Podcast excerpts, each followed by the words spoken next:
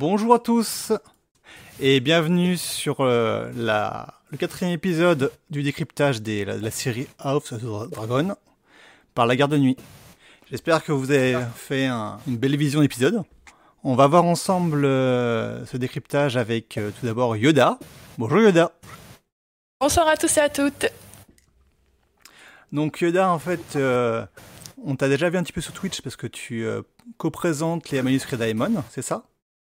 Oui, les manuscrits de Maître Raymond, c'est euh, une émission qu'on fait sur Twitch avec euh, Nympha et John une fois par mois pour parler d'un livre qu'on a aimé euh, ou qu'on n'a pas aimé d'ailleurs, mais qu'on a lu tous les trois en commun et pour lequel on fait un retour sur Twitch. Donc, et vous pouvez nous retrouver en replay sur YouTube.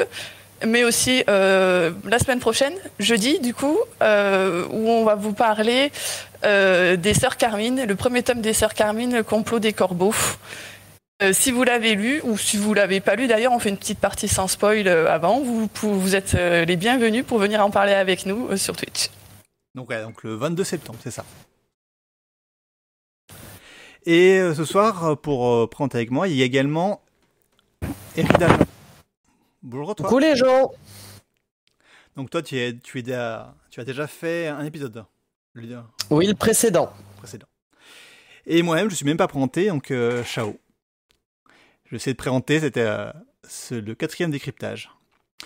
Avant d'entrer dans l'épisode, on va faire un, un tout petit court euh, passage sur ce qui s'est passé sur le, le site et la communauté de la, de la garde de nuit.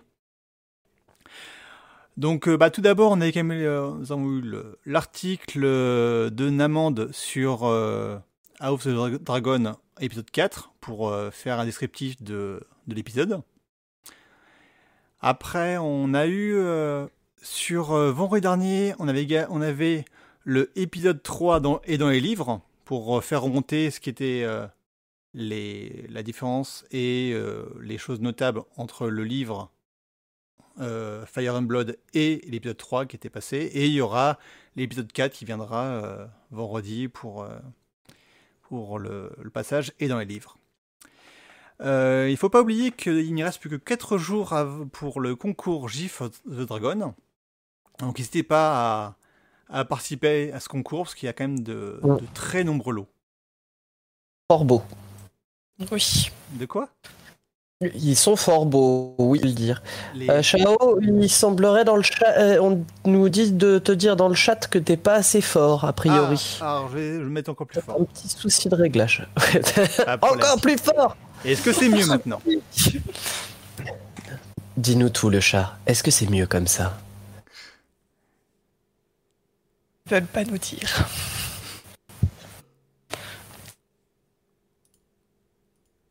M'entendez bien Toujours? Bon, c'est pas grave. On... on va continuer un tout petit peu.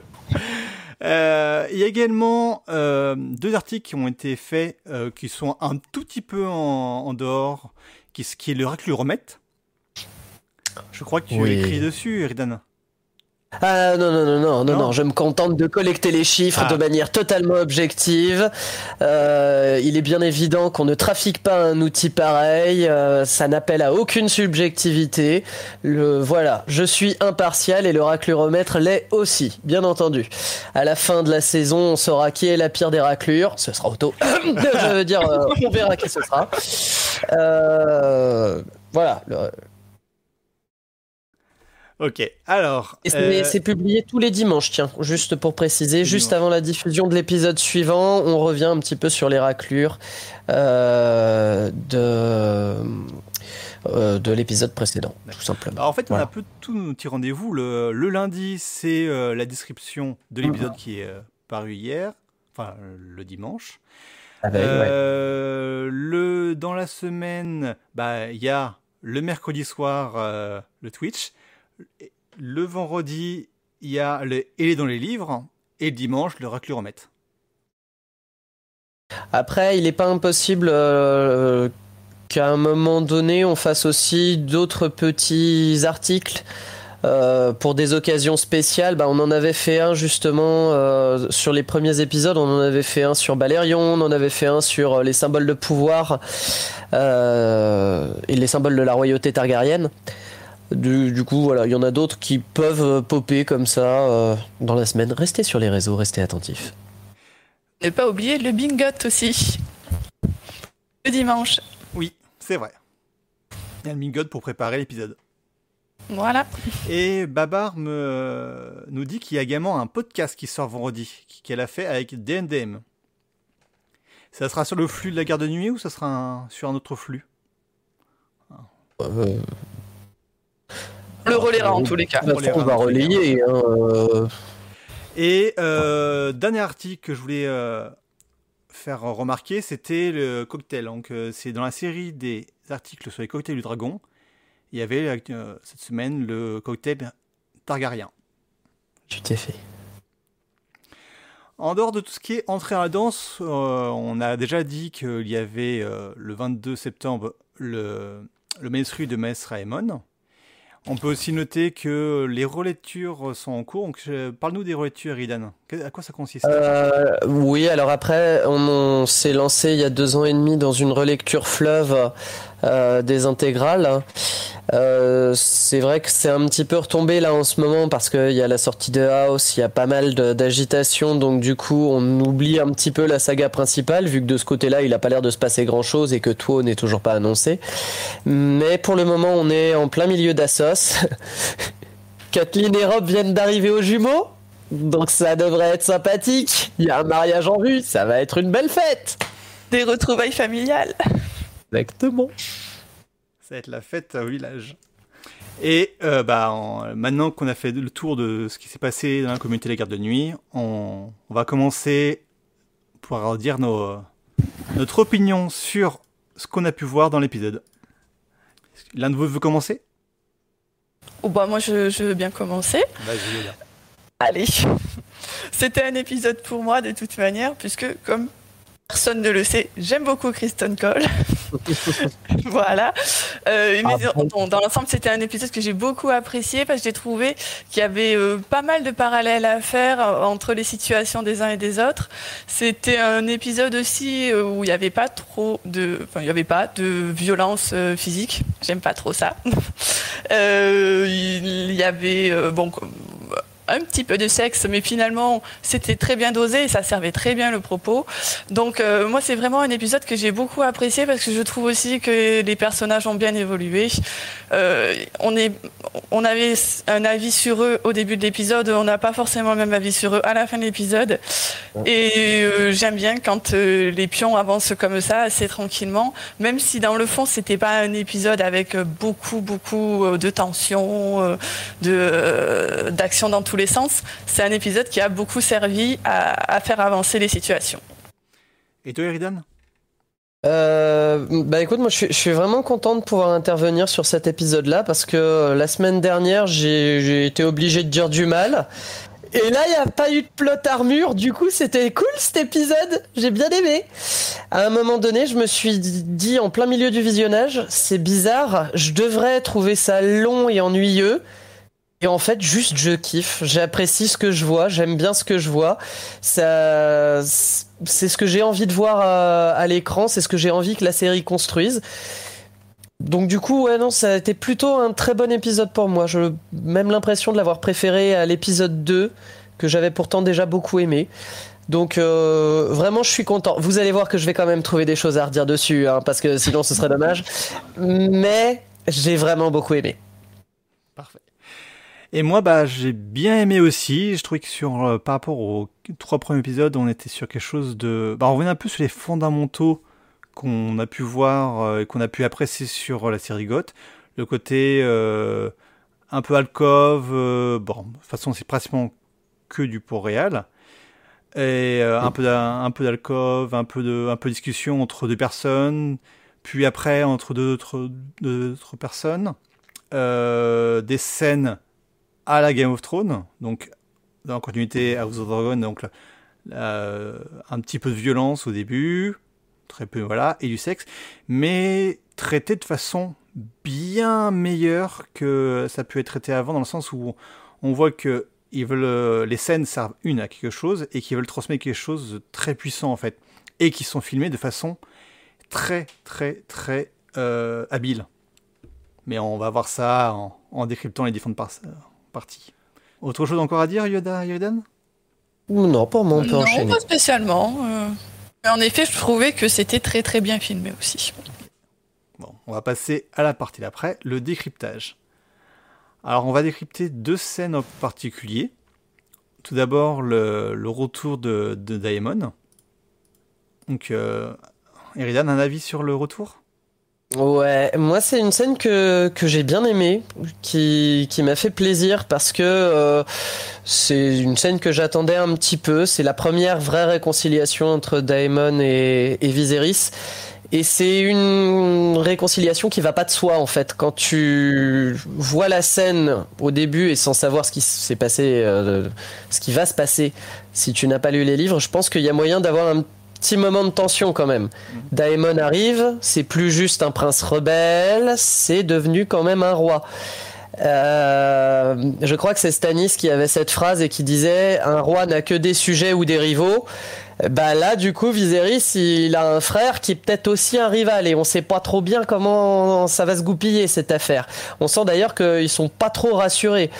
Euh, et ce que j'ai beaucoup aimé, moi, pour le coup, c'est anecdotique, mais quand même, ça m'a fait plaisir, c'est de voir la construction euh, de, de, ces deux frères, justement, où tu les vois un peu roi contre roi, tu vois. Chacun d'entre eux porte euh, sur lui les symboles de sa royauté. Ils ont tous les deux une couronne. On remarque d'ailleurs que celle de Daemon est bah, digne des îles de fer, donc euh, c'est juste des morceaux de bois qui sont liés entre eux assez mal d'ailleurs. Euh, c'est fait un peu minable quand même. Hein. Euh, chacun d'entre eux porte l'épée familiale. Daemon porte noirceur pendant que Viserys s'amuse avec feu noir. Et en plus de ça, Daemon tient dans la main le marteau de, de Kragas qui euh, lui permet de prouver qu'il a conquis son territoire. Sauf que bon, quand tu sais ce que c'est que euh, les degrés de pierre, tu te dis, oui, bon, bah d'accord, trois cailloux, mon pote, ta conquête, c'est quand même pas énorme non plus, quoi. Et, j'ai vraiment bien aimé. J'ai vraiment bien aimé cette opposition entre eux. Il y a quand même une petite tension. On se demande un petit peu euh, ce que Daemon va annoncer à son frère. Et du coup, je suis assez content de ce moment où il lui dit, bah il y a qu'un seul roi à Westeros et c'est toi. Euh, reprends ma couronne en bois, je m'en fous de toute façon. tout ce que je veux, c'est revenir auprès de toi, quoi. Donc voilà, moi je trouvais ça choupi mignon tout plein. Yuda? Oui, je suis assez d'accord.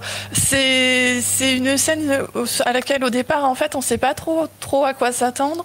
Euh, Démon, moi depuis le, enfin, je pense que je suis pas du tout la scène, mais je pense que depuis le début, euh, on sent bien qu'en fait le trône ne l'intéresse pas vraiment, que c'est plutôt l'approbation de son frère, enfin l'amitié de son frère, enfin on veut, qui, l'intéresse. Mais là, quand il débarque au début euh, avec son marteau, sa couronne, son machin, on se dit ah euh, peut-être que si ça se trouve il a changé d'avis, il a peut-être envie de lui piquer le trône. Et en fait pas du tout. Euh, c'est vraiment toujours cette cette relation qu'il a avec son frère que je trouve assez touchante finalement entre tous les deux ce qu'ils ont, euh, cette espèce de, bah, de fraternité. C'est son frère, il aime beaucoup.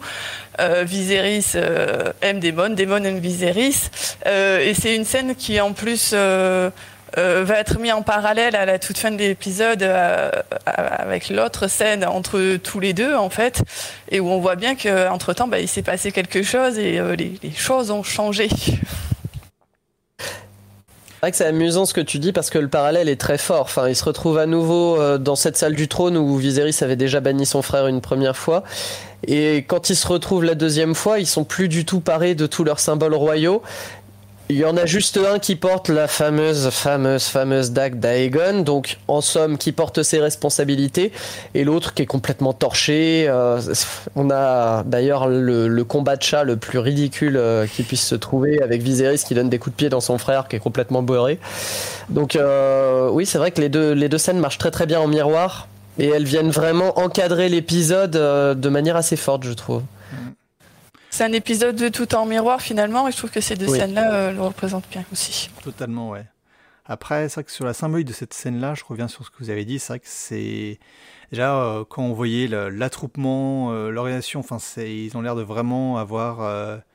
on, l'a vu arriver, il faut se préparer, il faut se mettre en nombre, il faut se mettre en, puissance pour éventuellement contrer la, son puissance physique, donc elle les garde, et puissance charismatique en ayant des, un, très grand nombre de sujets, un, et un roi qui est, sur son, qui est sur le trône en armes, parce qu'il a quand même euh, euh, l'épée au moins, euh, pas directement à la main, mais prêt, prêt à, l'avoir quand même. Et donc il y a vouloir montrer sa puissance envers la, la puissance d'un héros, enfin d'un héros, d'un conquérant, parce qu'il il a hmm. quand même conquis les degrés de pierre. Oh, d'ailleurs, je, vais me permettre de vous le dire parce que je, je pourrais peut-être pas faire souvent des compliments sur la VF parce que malheureusement je l'écoute pas beaucoup, hein, je dois reconnaître. Euh, mais là j'ai écouté l'épisode en VF cette fois-ci et justement dans la scène miroir, dans la scène de fin, à un moment donné, la VF a fait un choix de traduction qui est complètement inopiné mais que je trouve très amusant. Euh, Viserys balance à Daemon "Tu n'es pas un conquérant, tu es un fléau." Bon, c'est il dit pas réellement ça dans dans la VO, mais c'est assez fidèle quand même et je trouve ça assez amusant ce terme de fléau parce que du coup ça renvoie un peu à ce que les Targaryens ont vécu de meilleur avec Aegon le Conquérant et ce qu'ils ont vécu de pire avec finalement le fléau de Valyria. Hmm. Tu vois, donc c'est, je, enfin, je trouve ça très amusant ce Daemon qui essaye de, de jouer les grands conquérants, les grands stratèges. Euh, puis qui au final, bon, c'est pas un personnage si glorieux que ça, quoi. Euh, c'est juste un mec qui tripote sa nièce. Bon, pardon, on en reviendra, plus tard à Daemon. Fléau de, de Valéria, mais également un peu le côté fléau de Maegor. Bah, pardon? Le fléau de Maegor, enfin, dans le sens où le comment, comment son règne était horrible et on, ça peut aussi, euh, il a été considéré comme étant une sorte de fléau pour le royaume. Oh. Oui. Sur la deuxième scène qu'on a pour un niveau décryptage, euh, on va parler de l'échappée de, de l'oncle et la nièce dans Port-Réal et le côté, le, versant encore en miroir du devoir conjugal euh, d'Alicent. Donc bah, je vais commencer. Euh, là, comme l'a très bien dit Yoda, je dis, il y, a, y a vraiment un côté miroir un côté euh, Raniera qui, euh, qui se libère, qui, enfin, qui vit sa liberté, qui vit sa best life, et qui, euh, entraîné par son oncle, va visiter le côté, euh, le côté les bas-fonds de Porel. Je ne sais pas si c'est cité, je pense pas que c'est cité comme étant culpussier. Non, il ne me semble pas. C'est pas cité nommément, mais on le devine. À un moment donné, il est question de la rue de la Soie lorsque justement Viserys marave Daemon, mais ça fait référence à leur jeunesse commune, donc on n'est pas vraiment sûr qu'ils euh, soient allés dans la rue de la soie. Après, bon. Bah on sait où sont les bordels quand même. On voit le côté, on voit les bordels, on voit le côté ivrogne, on voit le côté théâtre euh, et, scène. Et voilà, c'est quand même. On voit Raniera qui, qui, qui, souffre de pas être libre, enfin de pas sentir libre selon elle. Et on a vraiment en face, en miroir, une. Euh, Alicent qui, euh, comment dire, qui euh, vit, qui elle, tout le monde la considère, ah, déjà elle est très isolée et qu'on la considère comme étant chanceuse d'être la reine, mais elle-même ne le vit pas, ne le vit pas automatiquement comme ça en fait. Et et c'est vraiment les devoirs d'Alicent, devoirs conjugaux et le fait qu'elle souffre de ça.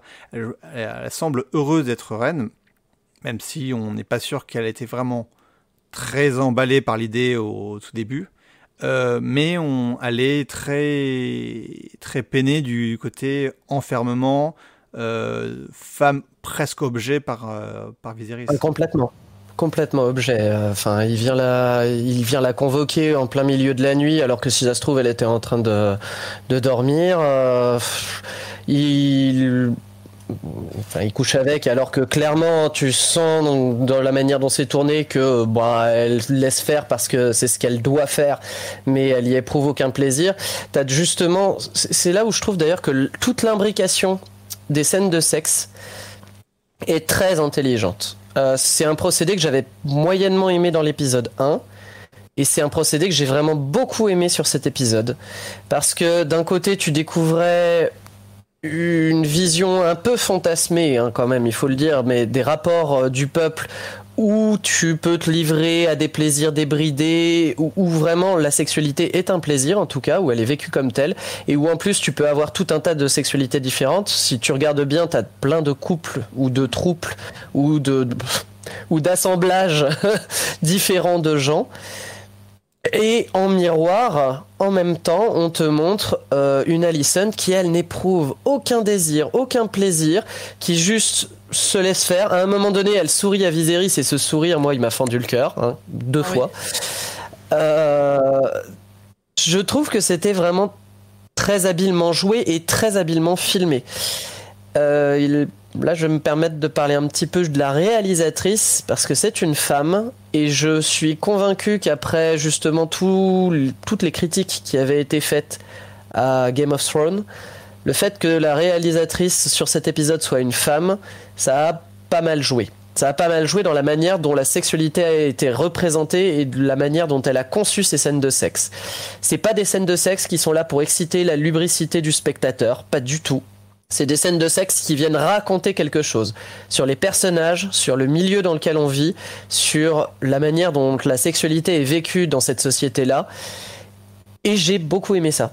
J'ai beaucoup aimé ça parce que euh, souvent euh, dans, dans Goth, on avait cette impression quand même que euh, bah il y avait des scènes de sexe qui étaient dignes de Pornhub quoi. Enfin, tu regardais ça, il y avait tu disais que ce, serait euh, tout à fait à sa place sur un site pornographique.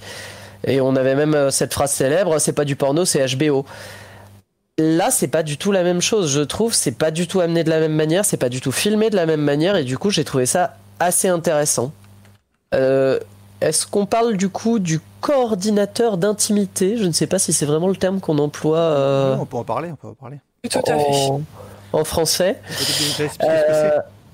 Alors déjà dans le, déjà dans le inside épisode, c'est-à-dire l'espèce de petit making of euh, qui dure 6 minutes et qu'on trouve sur YouTube, la réalisatrice justement dit que elle-même en tant que femme, elle a grandi, elle a vu des représentations de la sexualité à l'écran et qu'elle a été obligée de déconstruire ces représentations pour proposer quelque chose d'autre. Si j'ai bien compris, parce que je, pas non plus un, anglais euh, formidable. Et en plus de ça, on a appris qu'il euh, y avait eu un, coordinateur d'intimité sur cet épisode-là. Je vais vous remettre d'ailleurs le lien dans le chat et il sera aussi dans la description.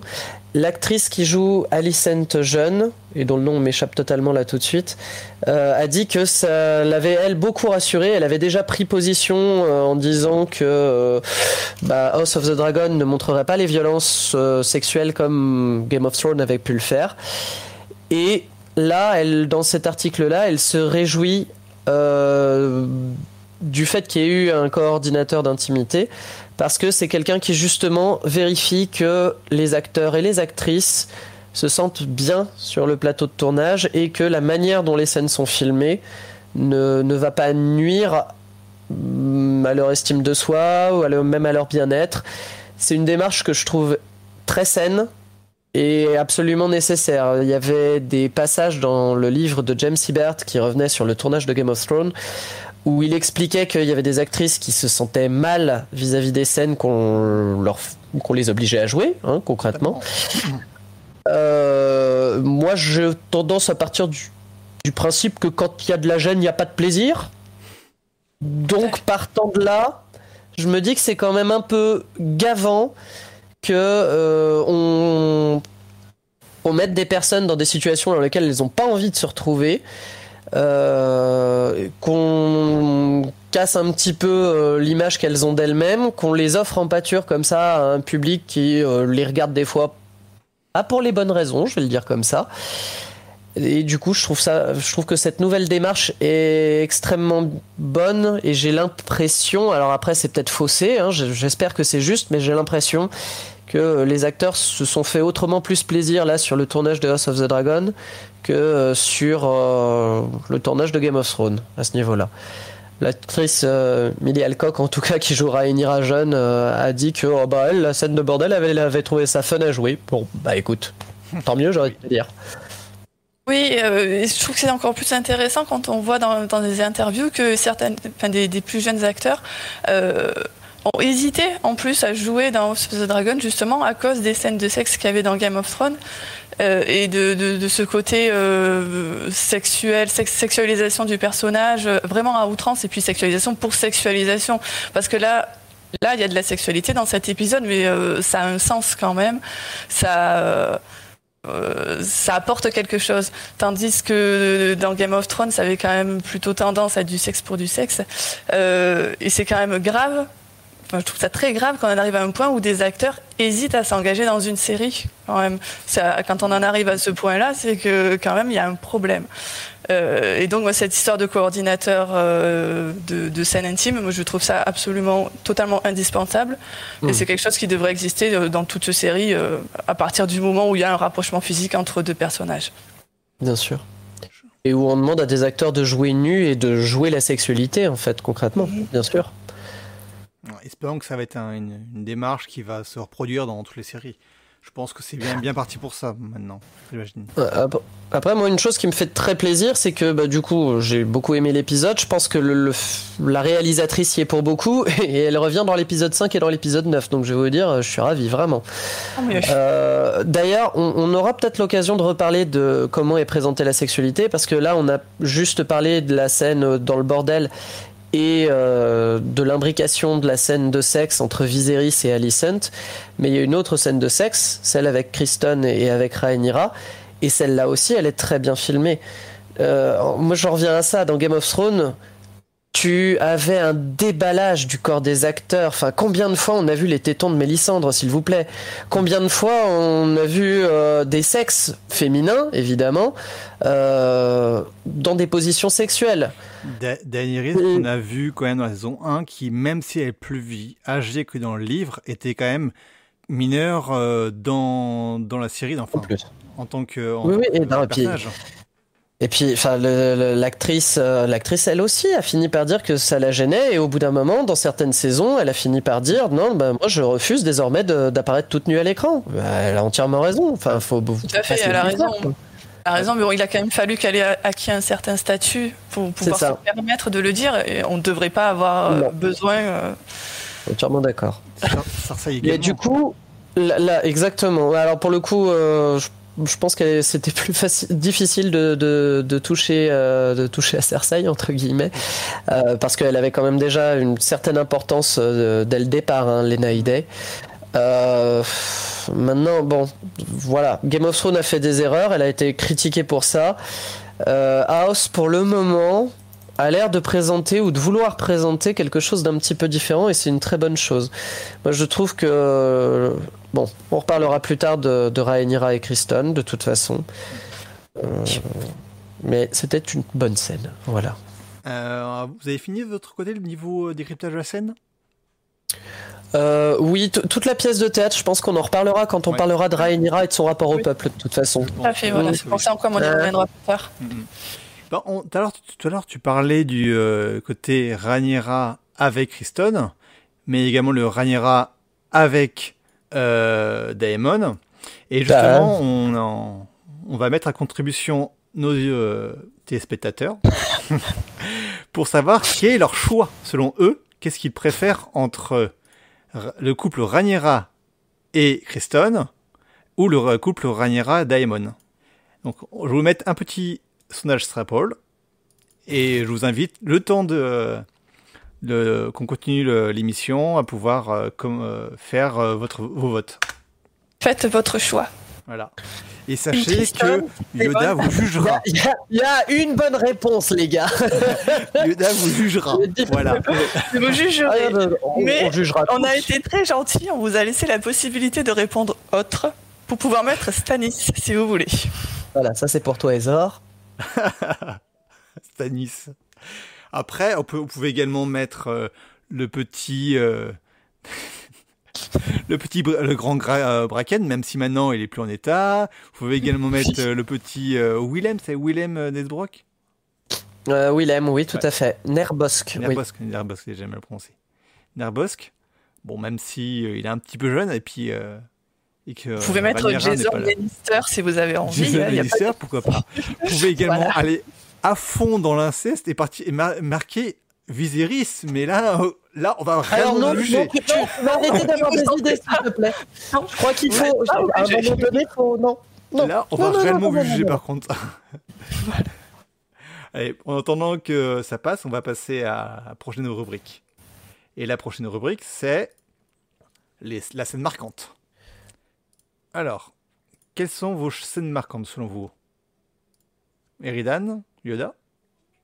Euh, bah, je te laisse commencer, Yoda. Je pense qu'en plus, sur la première. euh, Euh, oui, moi, il y, a, une scène qui m'a bon pas particulièrement que j'ai beaucoup aimé. En fait, c'est cette scène entre Kristen Cole et Ranira que j'ai trouvé très très jolie. et qui, qui, a, qui a beaucoup qui peut avoir beaucoup d'interprétations en plus, je trouve, sur qui prend le pouvoir dans ce couple, qui a l'ascendant sur l'autre, euh, à quel moment il y a une bascule aussi dans l'esprit de Kristen Cole qu'on on voit? Moi, j'ai trouvé que c'était flagrant le moment où euh, il se rend compte, en fait, bon, bah, il se rend compte très vite que euh, c'est une grosse bêtise, ça, il n'y a pas de souci. Mais euh, ce moment, en fait, où il enlève sa cape, j'ai trouvé ça magnifique. Mais vraiment, je pense que c'était mon moment préféré de l'épisode, presque, parce que euh, c'est un moment où il se dit, bah, euh, c'est fini, j'ai plus le choix, tout est foutu pour moi. voilà. Mais l'ensemble de, la scène est très très belle parce que c'est euh, une scène de sexe qui est très bien tournée, qui est très jolie, qui est esthétique aussi. Enfin, euh, il n'y a pas de voyeurisme gratuit. Euh, Il y a un effet avec le paravent qui rend très bien, le miroir aussi qui est très joli. Je l'ai trouvé parfaite du début à la fin et c'est une bascule pour le personnage de Rhaenyra, certainement, puisque euh, elle avait très envie de coucher, elle a couché. Elle a couché avec. euh, alors, c'était peut-être pas son choix numéro un. Elle a quand même couché avec euh, quand même quelqu'un qui est plutôt beau gosse et bien foutu. hein, euh, voilà. Euh, mais c'est aussi une énorme bascule, je pense, pour le personnage de Kristen Cole, euh, qui, euh, Ouais. à la fin, n'est plus du tout le même euh, qu'au départ de la scène. On voit, on voit Euh, sans doute, ouais. Moi, je trouvais. Je, je sais pas si c'est toi, Yoda, qui avait eu cette formule, mais j'ai trouvé très très juste ce résumé qui tient en très peu de mots. Elle, elle baise. Lui, il est en train de faire l'amour. C'est bien eu, c'est Yoda. Et c'est vrai. Je crois que ça venait de toi Oui, et j'avais trouvé ça très très juste parce qu'effectivement, euh, Rhaenyra, tu sens que les sens ils sont un petit peu émoustillés parce qu'il s'est passé avant, mais pas avec Kristen justement. Au début, elle n'a pas particulièrement prévu de coucher avec, elle lui referme la porte au pif d'ailleurs. Et puis finalement, tiens, mais au fait, t'es disponible toi? Et puis tu me plais bien en plus. Et puis t'es plutôt un safe guy depuis le début euh, pour moi. Est-ce qu'on ne commencerait pas un petit peu à sentir les hormones qui nous travaillent Euh, Non, euh, on a déjà commencé depuis un petit moment. euh, parce que je pense que la scène de chasse, même s'il n'y avait été pas une il y avait pas il y avait vraiment une attention d'un côté et de l'autre il y avait une légère tension sexuelle à... T'avais ressenti une tension, toi? Légère Moi, je non, l'avais légère pas un début trop, hein. peut-être Bah, le moment où il tire son épée, oui, mais bon, derrière, il y a un sanglier qui apparaît. Enfin, Oui, tu vas pas t'amuser à coucher à ce moment-là, tu vois. Par Maintenant- contre, euh, je trouve que la scène de chasse est très intéressante pour Kristen Cole, pour le coup. Parce que c'est un moment où il lui explique bien à Ranira que personne dans sa famille a réussi à monter aussi haut. Et pour lui, on sent quand même que c'est une vraie fierté. Euh, il est quelqu'un de très bien placé, du coup, euh, dans le royaume. Quand même, il est dans la garde royale, c'est quand même très, très, très chic. Euh, pe- personne n'a- n'avait jamais réussi à monter aussi haut. Mais là, au moment où il couche avec Ranira, quelque chose qui en plus lui est Alors c'est pas imposé, hein, mais quand même le début de la scène est euh, très très tendancieuse, je trouve.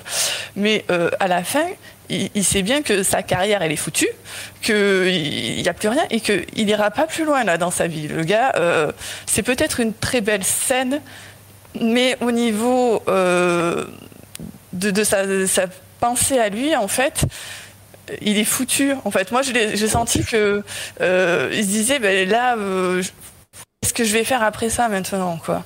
Alors, je suis pas complètement d'accord avec toi pour le coup. Euh, Il y a cette question effectivement de se dire bon, Rhaenyra est dans une position dominante, hein, elle est dans une position de pouvoir, elle est princesse, lui il est juste garde royal. Euh, Il y a cette question qui s'est posée de savoir mais est-ce qu'il pouvait dire non? Et est-ce que du coup euh, il y a vraiment eu un consentement de sa part? Est-ce que c'est pas un viol finalement? Ou voilà moi, je pense qu'effectivement, tu l'as dit, son choix, il est assez clair. Il aurait très bien pu la repousser. Dans le livre, c'est une option qui est d'ailleurs citée. ça peut se faire tu peux rester fidèle à tes vœux et repousser la princesse. Bon, derrière, tu risques d'avoir ta vie qui s'abrège légèrement, mais euh, oui, mais c'est un choix derrière. Bon, bah là, lui, il a. Non, ben, ah, bah, je, suis désolé. non, non, non, non. Alors, pour moi, honnêtement, pour moi, il aurait pu euh, dire non. Il aurait pu, euh, il aurait pu la repousser. Oui, oui, il aurait pu laisser son casque. elle s'amuse toute seule dans sa chambre avec le casque, et puis lui, il se casse. Euh pour le coup, j'ai pas vraiment le sentiment que sa vie est foutue, que sa mm. carrière est foutue et qu'il lui en veut. J'ai l'impression par contre qu'il culpabilise. Ça oui. Il culpabilise de ce qu'il a fait et il s'en veut. D'ailleurs, quand il vient la voir euh, plus tard pour lui dire que le roi veut veut qu'elle se radine, euh, il est gêné. Alors qu'elle, elle est toute pimpante, elle est toute souriante. Ah, coucou, tu viens? Allez, vas-y, rapproche-toi. On pourrait presque. Si on euh, recommençait. exactement. Du coup, d'ailleurs, j'en reparlerai tout à l'heure, mais c'est une de mes grandes attentes, moi, ça, de savoir comment est-ce qu'ils vont faire évoluer la relation euh, Kristen Cole et Rhaenyra. D'autant que ceux qui ont lu le livre savent déjà un petit peu vers quoi ça se dirige. Euh, les autres ne le savent pas forcément encore. Moi, j'ai très très hâte de voir effectivement qu'est-ce qu'ils construisent autour de ces deux personnages-là. Et j'avais cité un coup le fait que je pense qu'il s'inspire beaucoup de la trame de, de Dorn, de la saga principale pour construire euh, l'histoire de House of the Dragon, bah attends, Viserys euh, qui tombe en lambeaux là, qui se décrépit, euh, c'est Doran Martel tout craché. Sa fille adolescente qu'il n'arrive pas à comprendre, c'est Ariane Martel. Enfin, Là, Kristen Cole, clairement, c'est Harris du Rouvre. Et Yoda, ça doit te faire plaisir quand je dis ça. Oui. Donc. J'aime beaucoup, énormément Harris du Rouvre. C'est mon personnage préféré. Et Harris, c'est un queutard. Hein, je suis désolé. il culpabilise, mais il y revient, le mec. c'est qu'à un moment donné, bon, il est quand même content d'être dans la position dans laquelle il est. Donc, voilà, j'attends vraiment de voir ce qu'ils vont en faire de ça. Je trouve qu'ils ont construit quelque chose sur cet épisode qui peut être très intéressant. Et j'attends de voir où ça va. Bah, je pense surtout que il aurait pu, je pense, sur le moment craindre pour sa carrière parce que ça, il y a plein, plein de moments où ça aurait pu vraiment, vraiment euh, partir, euh, partir mal pour lui et qu'il a, pour le moment, beaucoup de chance. Il a eu beaucoup de chance parce que on le verra, on le verra, il est à aucun moment soupçonné. À plusieurs moments, j'ai dit bon, est-ce qu'ils vont faire là? Alors, ça serait vraiment très moche comme scène et pas du tout dans le ton euh, d'actuelle la série, mais une vérification des virginités. Alors finalement, non, il n'y a pas ça, mais il y a un appel fort sur euh, ce que pensent les personnages de ce qui en est de la virginité de, de. Et euh, mais oui, il a, beaucoup de chance parce que ça, actuellement, ça va pas, ça n'a pas l'air d'aller vers un chemin de leur leur acte va être révélé à tout le monde. Je pense pas parce que ça n'a pas l'air d'être euh, le moment. Là, on va partir au prochain épisode sur une scène complètement différente, dans un autre endroit. Et je pense que ce moment-là sera pas oublié parce qu'il sera important pour eux deux. Il va construire quelque chose de bien ou de pas bien, mais il n'aura pas de conséquences directes. Autre chose à rajouter sur euh, Pas sur cette scène-là, non. Ce dépôt de cap, parce qu'il symbolique le dépôt de cap, comme tu disais, Yoda. Ouais, voilà, c'est ce symbole-là que j'ai trouvé très beau. Hmm. Euh, après, bon, j'ai beau adorer, mais vraiment adorer Harris, je trouve que quand même, c'est pas vraiment la même situation. Hein. Harris n'est pas le garde royal d'Ariane. Il y a quand même euh, un niveau hiérarchique qui là euh, rentre beaucoup plus en compte. Je suis, moi, je suis pas certaine qu'il pouvait lui dire non pour le coup. Je trouve ça très compliqué et on le prend plutôt bien parce que la scène est jolie, les acteurs sont jolis, tout passe bien.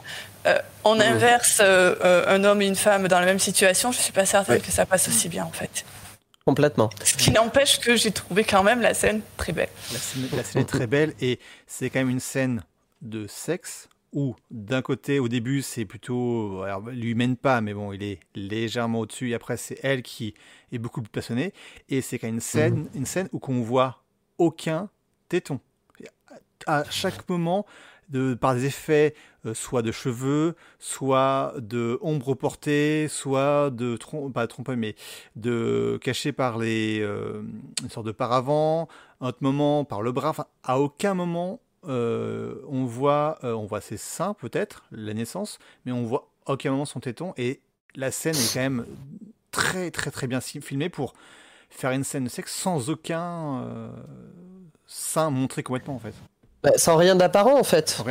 Tout passe par le jeu et pas par le corps des acteurs. Et c'est un petit peu la différence avec ce que faisait Game of Thrones justement, je trouve.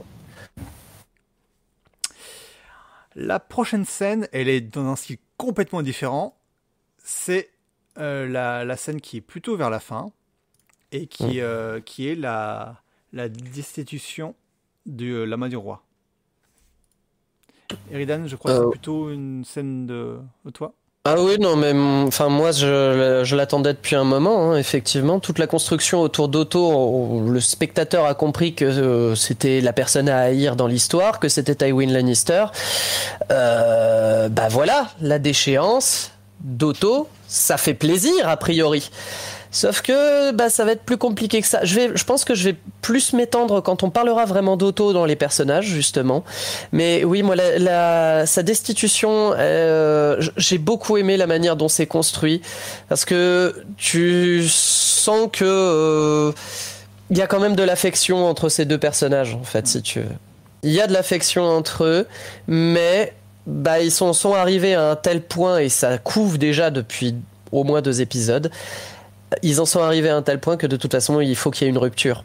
Un petit peu comme il avait fallu euh, rupture entre Viserys et Daemon.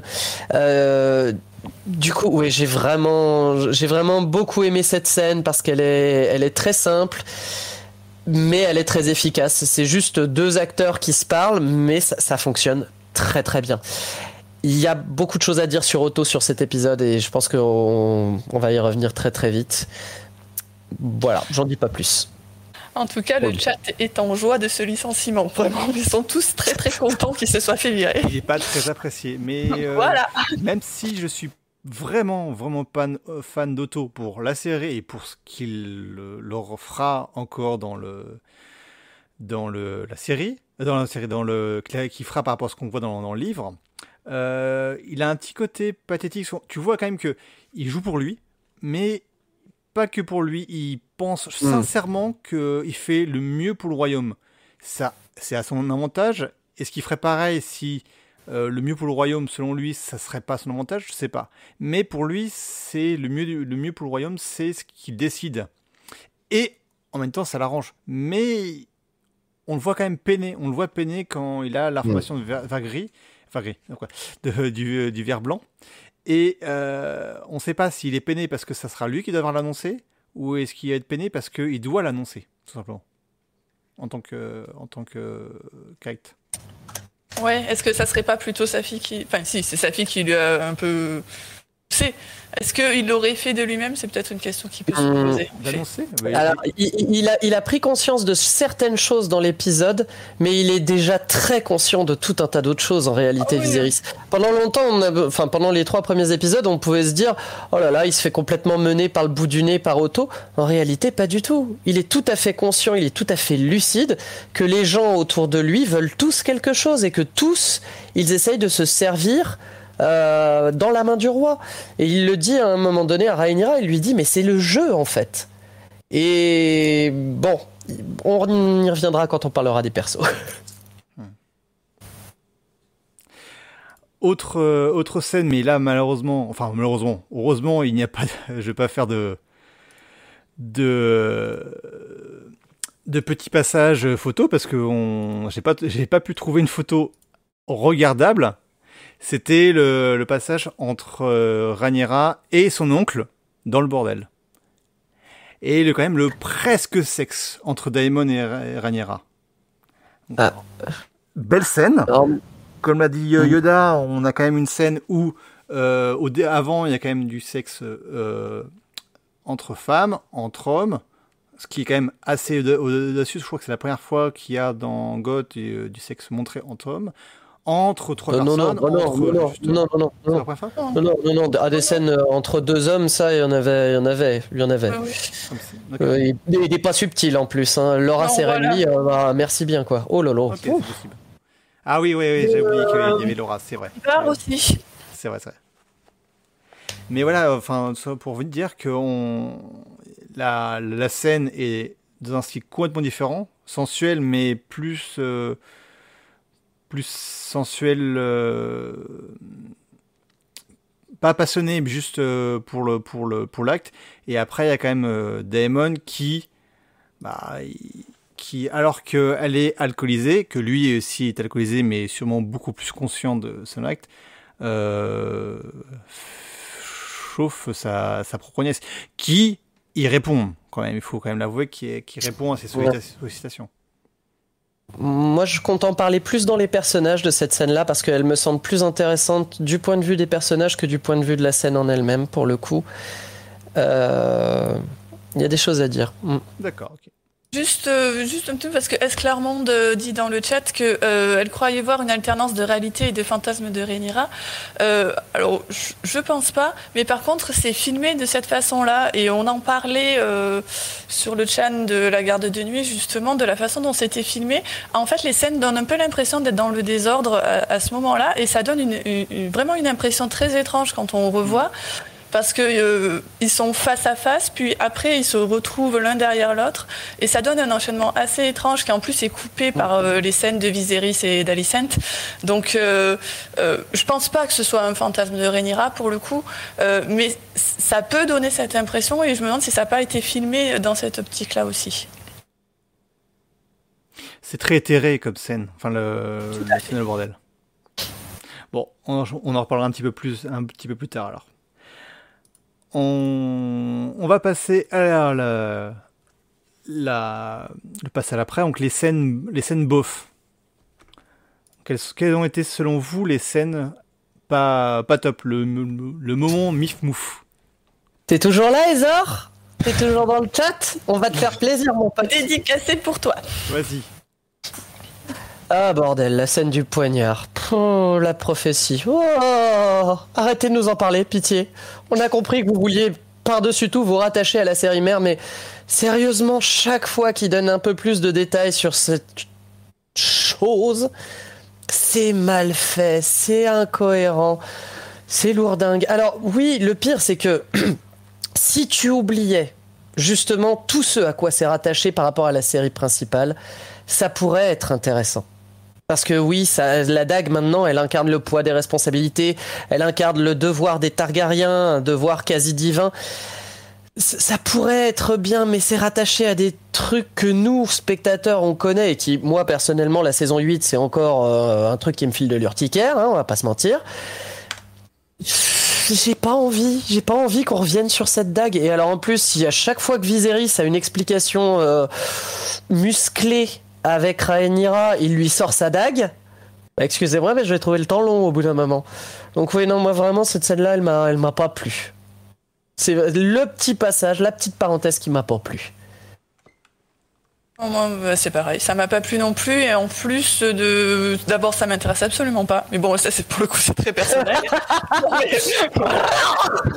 c'est, vraiment un truc qui ne m'intéresse absolument pas dans cette histoire. Mais alors, en plus, j'ai trouvé, pour le coup, que ça tombait mais vraiment comme un cheveu sur la soupe. Euh, on, est, on parlait carrément d'autre chose. Enfin, on était dans un autre état d'esprit. Euh, on était sur, sur, des histoires de couple, de relations, de machin, tout ça, de, de mariage qui allait arriver. Et d'un seul coup, on nous ressort la dague. Je fais, mais qu'est-ce qu'elle fait là, celle-là, quoi? Je m'en fous. Allez hop, oubliez, et c'est bon. Non, euh, vraiment, ça, ça m'intéresse vraiment pas cette histoire de dague. Euh, j'y arrive. Bon, ça va que ça dure pas très très longtemps. Si ça se contente à être 5 euh, minutes tous les 4 épisodes, je devrais survivre. Mais, off. Bah, ouais, je pense que c'est vraiment pour rappeler Goth et puis créer un côté épique, que, enfin épique et magique. Parce que là, on, pendant toute la série, on sait qu'on va être euh, sur quelque chose de pas magique en fait. Alors, j'ai envie de te dire, c'est même pire que ça parce que la manière dont ils ont essayé de construire le truc, j'ai l'impression en fait que ça part d'une très bonne intention. Ils essayent à la fois de rattacher à Goth, mais aussi de rattacher au bouquin. Parce que la chanson de la glace et du feu, c'est une évocation du bouquin, ça. Ça n'était pas du tout dans la série. Et tu sens qu'ils essayent à la fois de faire des clins d'œil aux fans de la série et à la fois des clins d'œil aux fans des livres à travers cette histoire. Sauf que c'est mal construit, ça ne fonctionne pas. C'est fait au chausse-pied en fait. Ah bah, euh, moi je dis au forceps hein, à ce niveau-là, excusez-moi, mais. Euh, Bon, si vous voulez savoir à quel point je déteste ça, passez sur le forum. Euh, j'ai écrit tout un long message aujourd'hui sur le fait que, décidément, la dague, la prophétie, il faut qu'ils arrêtent de m'en parler parce que ça me saoule. voilà on va, passer au prochain euh, moment mif mouf, qui est le bal des prétendants. Alors, moi, j'étais pas complètement d'accord sur le côté, mif mouf parce que bon, même si c'était pas une grande scène, j'ai trouvé ça. Euh, sympa de voir les différents, euh, les différents prétendants et puis euh, voir, bah, voir le côté Bracken contre Nesbrock. Nesbrock, oh, genre, enfin, Nerbosk. Nerbosk, deuxième fois. Nerbosk contre, contre Bracken. Un rappel à leur rivalité, je trouvais ça sympa. je, je, crois que c'est moi qui l'ai mis dans les scènes bof. Alors en fait, le problème avec cette scène, si tu veux, c'est que c'est la scène de début, c'est celle qui ouvre. Et au tout début, moi, il y a des tas de choses qui m'ont mais juste fasciné. Ah, Chao, a, priori, on t'entend plus. Ah, pourtant, normalement. Euh, vérifie. Là, enfin, le, euh. micro a l'air de pourtant euh, fonctionner. Enfin, auquel il... le niveau détecteur de son, il détecte bon, bah, on nous dit dans le chat que ça va bien. Du coup, je disais, cette scène d'intro, moi, elle, elle m'a, elle m'a vraiment énormément plu. Déjà, il y a Rhaenyra, toute première scène, elle se touche son collier que son oncle lui a offert. Ça annonce tellement de choses par rapport à l'épisode. Ça, je, quand je l'ai revu l'épisode, j'étais là, waouh, c'est fort, c'est fortiche. Bon, en plus de ça, Rhaenyra a juste une robe magnifique là-dedans, mais je vais pas m'étendre là-dessus. on en reparlera tout à l'heure. Euh, accessoirement, il y a eu du piano moi, à chaque fois que tu me mets du piano dans God, je m'attends à ce qu'il y ait un septuaire qui explose dans les 15 minutes qui suivent, si tu veux, d'accord Oui. Donc il y avait tout un côté ultra solennel qui m'a fait vachement plaisir. Et là, il y a le duel. Et bah gros moment bof. Alors oui, je sais bien, je suis comme vous. Euh, dans les bouquins, Nerbosk et Bracken qui se fight, ça me fait plaisir. Mais ce duel, quoi. Enfin, à nouveau, à nouveau, les scènes d'action dans cette série sont bah nulles. Je suis désolé, hein, mais elles sont nulles. Bon là, ça avait au moins le mérite d'être de se passer hors champ. Mais à quel moment tu te dis que deux nobles vont sortir leurs épées et s'entretuer sous le toit d'un autre seigneur? Oui. Il n'y a, a, pas comme un petit problème. Alors oui, on sait bien que les Bracken et les Nerbosques, quand ils commencent à s'attraper le bec, euh, ils, peuvent aller très très loin, très très vite, très très fort. Mais, là, euh, la seule chose moi qui m'a un petit peu rendu la scène acceptable, c'était que ça se passait hors champ et que c'est allé très très très très vite par rapport aux autres euh, scènes d'action. Mais ouais, à nouveau, j'ai l'impression qu'il y a un manque de réflexion des showrunners et de la série sur la violence qui est tolérable au sein de cette société. Euh, un duel comme ça, ça ne, ça ne devrait pas avoir lieu. Enfin là, concrètement, le Nerbosk, il vient de commettre un assassinat devant tout le monde, il se fait couper la tête euh, dans les minutes qui suivent, logiquement. Et effectivement, quelqu'un fait c'est Amaray qui fait remarquer là dans le chat, il bah, y a personne qui réagit. Rhaenyra, elle voit ça juste sous son nez, elle se dit pas Hey, je suis princesse du sang, je pourrais faire arrêter ça tout de suite, leur dire de rencainer leurs épées et de retourner chez eux. Surtout que la. T'as le Baratheon qui essaye euh, vainement euh, rangez vos fers, messieurs, voyons, euh, ce n'est pas très, ce n'est pas très honnête tout ça. C'est, ça va pas. Pour moi, ça va pas et du coup, ça m'a rendu la scène un peu mif mouf quand même. Surtout que la raison invoquée par par le, jeune, c'est quand même sauver son honneur envers la, princesse. Alors que bon, la princesse, elle a complètement s'en fiche. Ah bah pire que ça, mais bon, on y reviendra. Puis elle, est pas sympa. oh, j'aurais bien aimé le, Bracken. Enfin, il a sous d'être euh, un petit peu concon aussi. Le... Bah, les Bracken et la subtilité, j'ai envie de te dire. oui, ah. Je suis d'accord. Mais il, oui, il fait plus penser à Jason Lannister que vraiment un mec intéressant à la, bah, à la Kristen Cole, comme on le verra plus tard. Genre, euh, oh lui, mais il me plaît bien. Enfin. Moi, j'ai trouvé ça un peu décevant euh, pour Accalmie, en fait, parce que j'étais très contente. Euh, on nous avait dit on va voir Accalmie. c'est vrai. Bon, bah, on a vu euh, un hangar. Enfin, c'était. C'était un truc tout moche. Enfin, c'était même pas beau en plus, la salle. Elle était. Banale. Enfin, il y avait une estrade d'un côté et puis une file de bonhommes de l'autre. Je vois bien euh, l'intérêt de mettre ça à Canui, d'histoire de, dire on sort un peu de la ville, on va prendre l'air, on va ailleurs. Mais quitte à faire ça, je crois que je, pense que je l'aurais mis dans un jardin dehors carrément, enfin quelque chose de, de, vraiment euh, pour, pour, vraiment changer.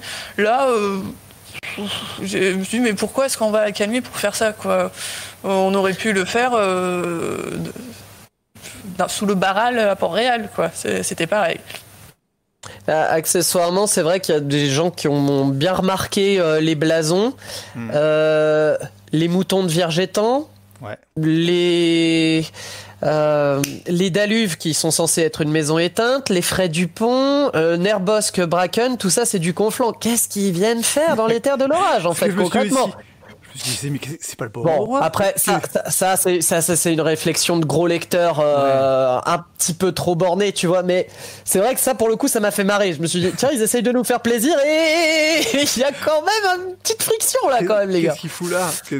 Bah, le, seul qui a raison d'être ici, en fait, c'est le Dondarion, qui s'appelle Béric d'ailleurs, soit dit en passant. Donc, comme le Béric Dondarion qu'on connaît, c'est le premier, c'est le vrai, c'est l'authentique, l'original. Enfin, qui a l'air un petit peu pareil. Ah, le vieux qui explique non mais chez moi c'est bon les Dorniens vont pas venir euh, j'ai un beau château. Ouais, il est petit mais il est solide. Euh, c'est ça. C'est je suis pas sûr que c'est vraiment les bons, les bons arguments à faire envers envers Rhaenyra quand même. Ah bah. enfin aucun n'a vraiment des bons arguments. qu'est-ce qui est un bon argument face à Rhaenyra? On y reviendra on nous demande si on est sûr que c'est à Calmi euh, sur le chat. Oui, c'est à Calmi. Pour le coup, c'est Baratheon. Donc, euh, à moins qu'il ait décidé de, de, faire euh, une séance dans un château qui n'est pas le sien, je pense que oui, pour le coup, c'est bien à Calmi. Ah. Ça, oui. Éventuellement, il pourrait faire une séance dans son château, mais au moins, il y aurait au moins le lord du château ou le noble du château qui serait présent quand même. Là, non, ils sont que tous les trois. Il y a euh, Rhaenyra, son garde, donc Criston, et euh, Baratheon. Et Bormund.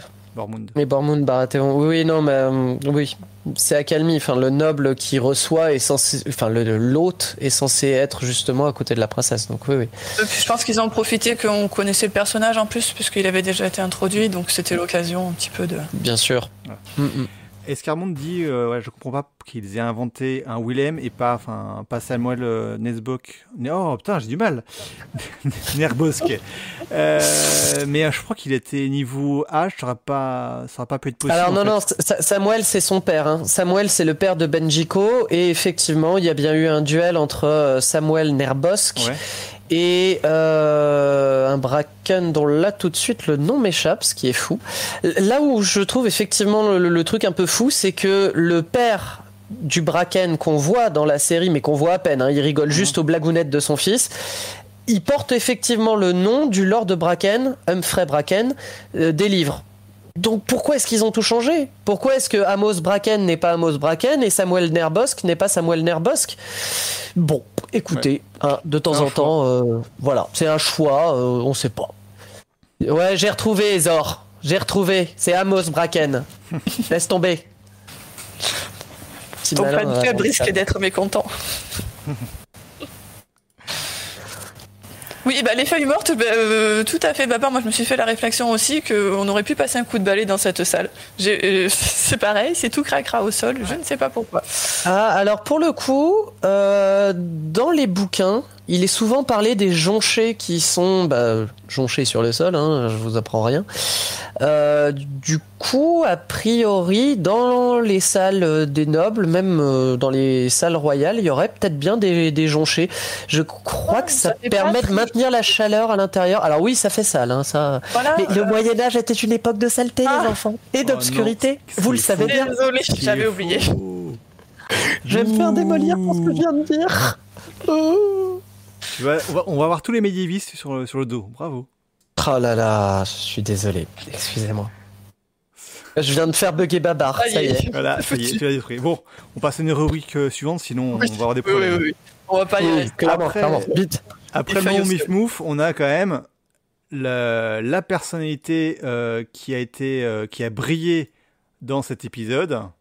Et selon vous, c'est qui? On est, plus, on est deux trois d'accord. Ah, oui. Briller, alors là, franchement, c'était vraiment le terme à utiliser. Bravo, chat. Je sais. La pauvre. Et c'était qui alors selon vous? Moi, c'est Alicent. Ouais. Pareil. Pour moi aussi. Bon, nous avons peut-être un petit billet avec Yoda. C'est pas complètement impossible. Mais euh, oui, là sur cet épisode, c'est clairement le personnage euh, qui ressort. C'est une des rares, euh, en fait, qui t'est présentée. Alors, je dirais pas qu'elle a pas de défaut parce qu'elle en a, mais c'est celle qui en a le moins et c'est celle qui essaye bah, le plus de faire au mieux pour tout le monde. Et c'est très agréable à voir. Et c'est très triste de voir que ça fonctionne tellement mal. la pauvre. Parce que la pauvre, mais qu'est-ce qu'elle mange, quoi. Ah À ce niveau-là, même Kathleen Stark, euh, à la fin des Noces Pourpres, euh, elle est encore plus joyeuse, quoi. Bon, j'exagère. Ouais, alors là, t'exagères un petit peu. J'exagère un petit peu le trait, j'avoue. Mais qu'est-ce qu'elle mange, la pauvre Alicent? Yoda, est-ce que tu veux commencer à en parler oh, Ça, bah, c'est assez rapide. Moi, c'est un personnage qui me touche énormément, en fait. Euh, c'est compliqué en plus parce que dans les livres, c'est pas quelqu'un qu'on apprécie forcément. Hein. Mm. Mais euh, mm. dans les livres en général, de toute manière, j'ai eu énormément de mal à m'attacher à n'importe quel personnage. Et, je trouve que c'est un petit peu le cas aussi euh, avec la série. Ranira, par exemple, je peux. Ça va, désolé. Ranira, je n'arrive absolument pas à à, compatir avec elle, alors que pourtant c'est un personnage aussi qui peut être mignon choupi, quoi. Euh, alors que Alicent, elle me touche énormément, mais vraiment, euh, c'est un joli personnage, c'est quelqu'un qui essaye d'arranger les choses. Euh, on avait dit dans, dans le débrief de l'épisode d'avant, je sais plus si on avait parlé de, du passage où euh, elle disait que la maternité c'était facile euh, à Ranira et on disait que euh, c'était pas très gentil de sa part de dire ça à Ranira qui avait perdu sa mère. Mais moi, je pense que c'est vraiment quelqu'un qui a besoin d'être rassuré, qui a, besoin de se rassurer elle-même, qui comprend bien que euh, sa vie, elle est moyen bof, que sa copine, pendant ce mm. temps, euh, elle vit sa vie de son côté, euh, qu'elle a carrément un peu oublié. D'ailleurs, sa copine, par moment, quoi et qu'elle, elle est enfermée dans une relation avec un roi qui est en train de moisir devant ses yeux, hmm. qui est pas méchant. Hein euh, je pense que Viserys n'est pas méchant avec elle. Euh, il a même sans doute vraiment de l'affection pour, euh, pour Alicent, mais enfin bon... ça, ça, sera jamais l'amour fou entre tous les deux. elle pourrait même en être arrivée à un point où elle se dit que elle a fait ce qu'il fallait en lui donnant deux enfants. Euh, un qui pourrait être l'héritier, si jamais on veut vraiment que ce soit un garçon qui soit héritier, euh, une sœur. Euh, eh bien, malgré ça, il la laisse même pas tranquille, il empêche de dormir et il a absolument envie de coucher avec elle qui n'en a pas envie. Quoi. Donc voilà. c'est vraiment un beau personnage. On pourrait se dire qu'il pourrait faire euh, Robert Style et euh, aller coucher avec des prostituées, parce que pour lui, c'est possible. Sauf que lui, ce qu'il aime, c'est les petites mains douces d'Alicent qui euh, lui passent l'éponge pendant qu'il est dans son bain, quoi. Donc, alors, oui, elle a effectivement des défauts. Et Zor nous fait remarquer qu'elle est pas fun, elle rigole pas. Oh là là, j'ai envie de te répondre, mon copain, que Stanis rigole pas beaucoup non plus. Mais bon, bah, tu gères comme tu veux euh, cette schizophrénie-là. Euh, il y a un autre reproche qu'on peut lui faire. Je crois que c'est Corondar qui en avait parlé. C'est que elle essaye de s'illusionner. Tu vois que bah, tout comme Sansa, hein, de toute façon le personnage est construit un peu en miroir de Sansa tout comme Sansa, elle essaye de se raccrocher à des illusions pour tenir en fait parce que euh, elle est dans une situation absolument catastrophique mais il faut pas qu'elle se l'avoue à elle-même du coup bah, le discours qu'elle tient à Rhaenyra, moi je le trouve assez assez sympa. Euh, elle lui dit qu'elle a la chance de pouvoir choisir et que c'est pas donné à tout le monde, ce qui est totalement vrai parce qu'elle-même n'a pas choisi et elle est avec Viserys parce qu'on lui a dit d'être avec Viserys et là-dedans elle fait son devoir. Elle n'y éprouve aucun plaisir, euh, comme on a bien pu le voir d'ailleurs dans l'épisode. Et elle essaye de dire à Rhaenyra, mais allez, c'est assez romantique finalement. Et là, elle se prend un scud, mon pote. Rhaenyra qui lui dit, euh, toute go, non mais c'est pas romantique d'être enfermé dans un château et de pondre des héritiers. Et bah là, tu sens qu'elle est blessée, là, Alicent. Voilà. Alors autant on pouvait se demander si euh, Alicent n'avait pas été maladroite dans l'épisode précédent, elle l'a sûrement été, mais c'était à la fois une manière de se rassurer et aussi une manière de rassurer Rhaenyra, mine de rien, parce qu'on sent que Rhaenyra est traumatisée par ce qui est arrivé à sa mère. Dans cet épisode-là, c'est vraiment dit qu'elle ne veut pas connaître la maternité.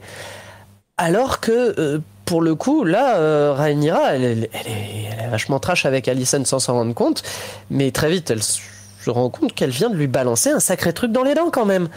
Et Alicent le vit mal. Elle dit bien dans cette scène-là qu'elle n'a plus beaucoup d'amis désormais, qu'elle est de plus en plus isolée.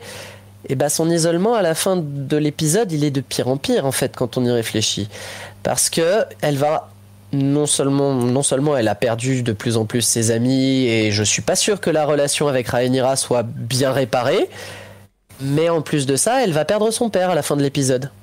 Et c'est un petit peu de sa faute parce que c'est elle qui est allée baver à Rhaenyra que euh, mon papa il dit des choses pas très sympas sur toi.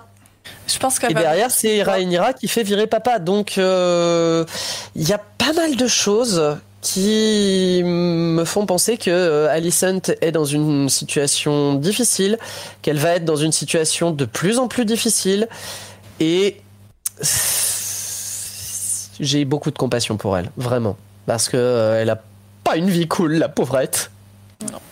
Et à côté de ça, elle prend quand même vachement sur elle. Attends voir, elle, a cette voie dorée que son père lui a tracée en lui disant mais vas-y, en fait appuie auprès du roi pour euh, que ce soit ton fils qui devienne l'héritier. Mais elle fait pas ça.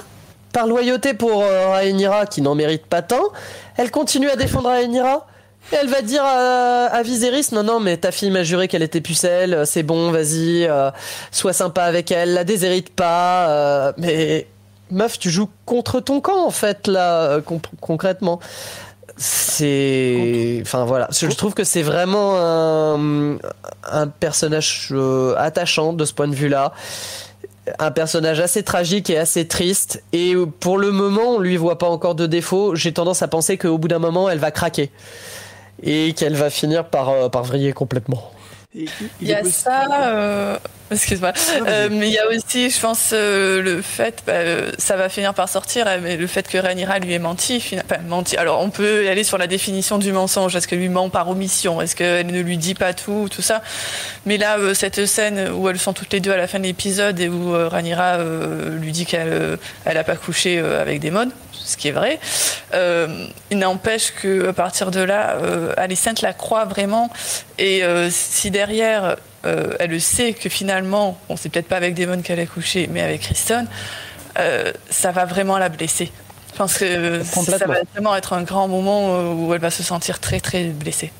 La déloyauté de Rhaenyra, on reviendra dessus, la déloyauté de Rhaenyra va forcément blesser énormément Alicent et je veux pas forcément trop spoiler sur la suite, donc il y a certaines réflexions que je vais garder. Mais je pense que là, ils ont posé les bases, ils ont posé les jalons de euh, la construction des deux personnages. Alicent qui est enfermée dans son devoir, Rhaenyra qui essaye de s'en émanciper.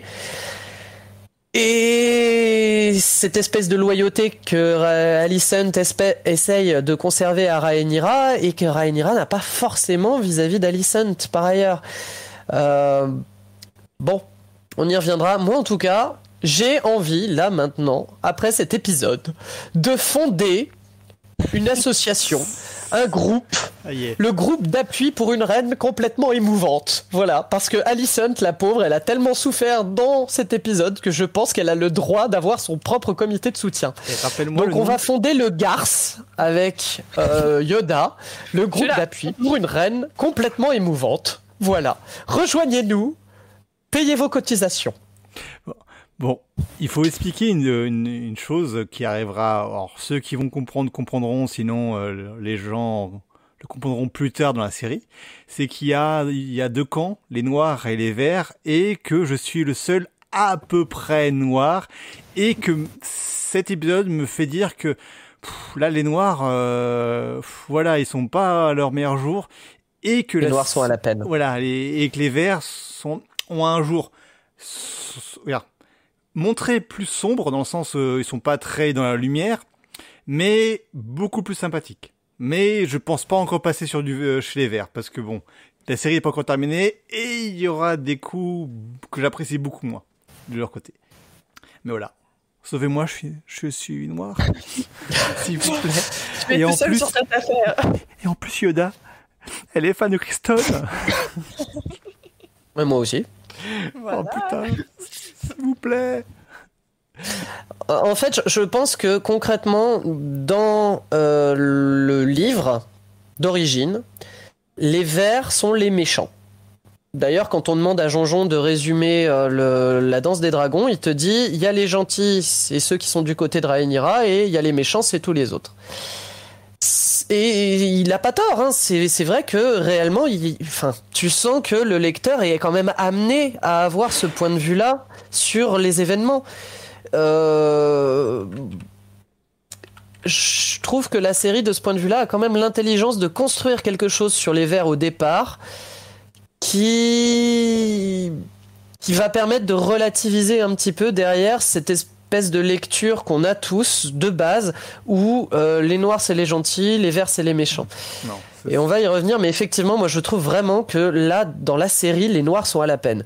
Je suis pas particulièrement pro-vert, je suis pas particulièrement pro-noir. Je pense qu'en réalité, les deux camps sont euh, juste nocifs et euh, mortifères les uns pour les autres. Mais j'ai beaucoup, beaucoup de mal là dans la série à apprécier les noirs plus encore que dans les livres. On va y revenir, euh, je pense d'ailleurs que c'est l'occasion. On, on passe sur les persos bof. Alors, juste avant. Juste deux secondes. Euh, on me demande si en fait je suis fan de Kristen du livre ou de l'acteur. Euh, je l'ai aimé d'abord dans le livre, pour le coup, vraiment. Alors, j'ai été super contente de voir l'acteur qui était casté, parce est quand même beau gosse, hein, voilà. Mais sachez que je l'aimais déjà dans les livres. Donc, j'ai vraiment aucune excuse. On va faire, avant de passer à l'étape d'après, on va faire un tout petit point sondage pour voir euh, l'évolution des sondages et puis aussi pour que vous puissiez continuer à, voter parce que c'est pas c'est pas encore terminé. Donc actuellement, on a euh, Kristen qui est en, en tête Damon, puis nous avons un choix très très original de champignons avec deux voix.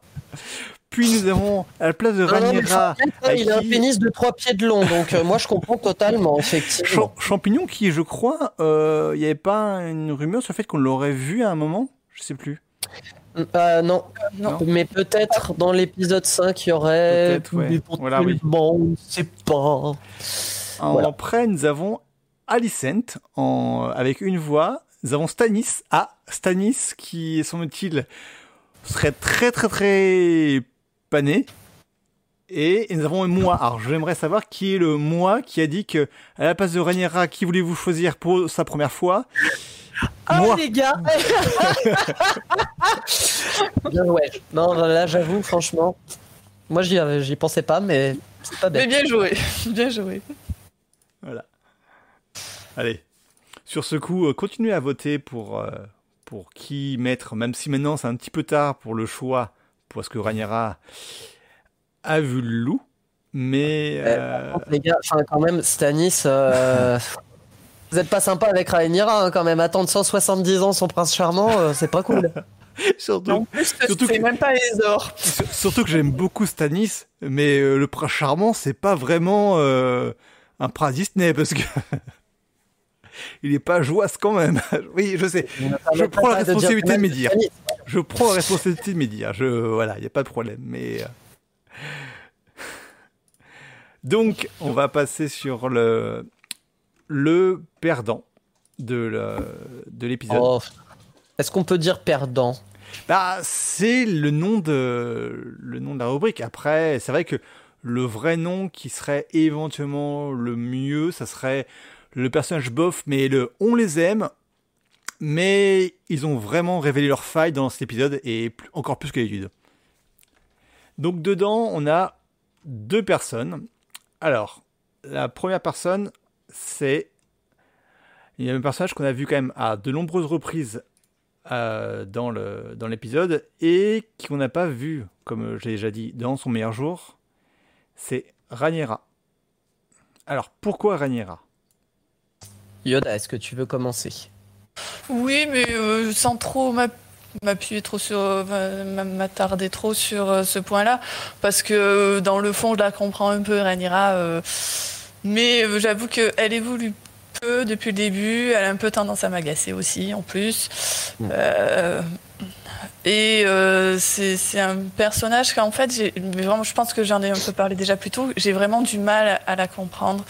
Je peux un peu compatir avec elle, mais pas. Enfin, elle me fatigue. Voilà. Mmh.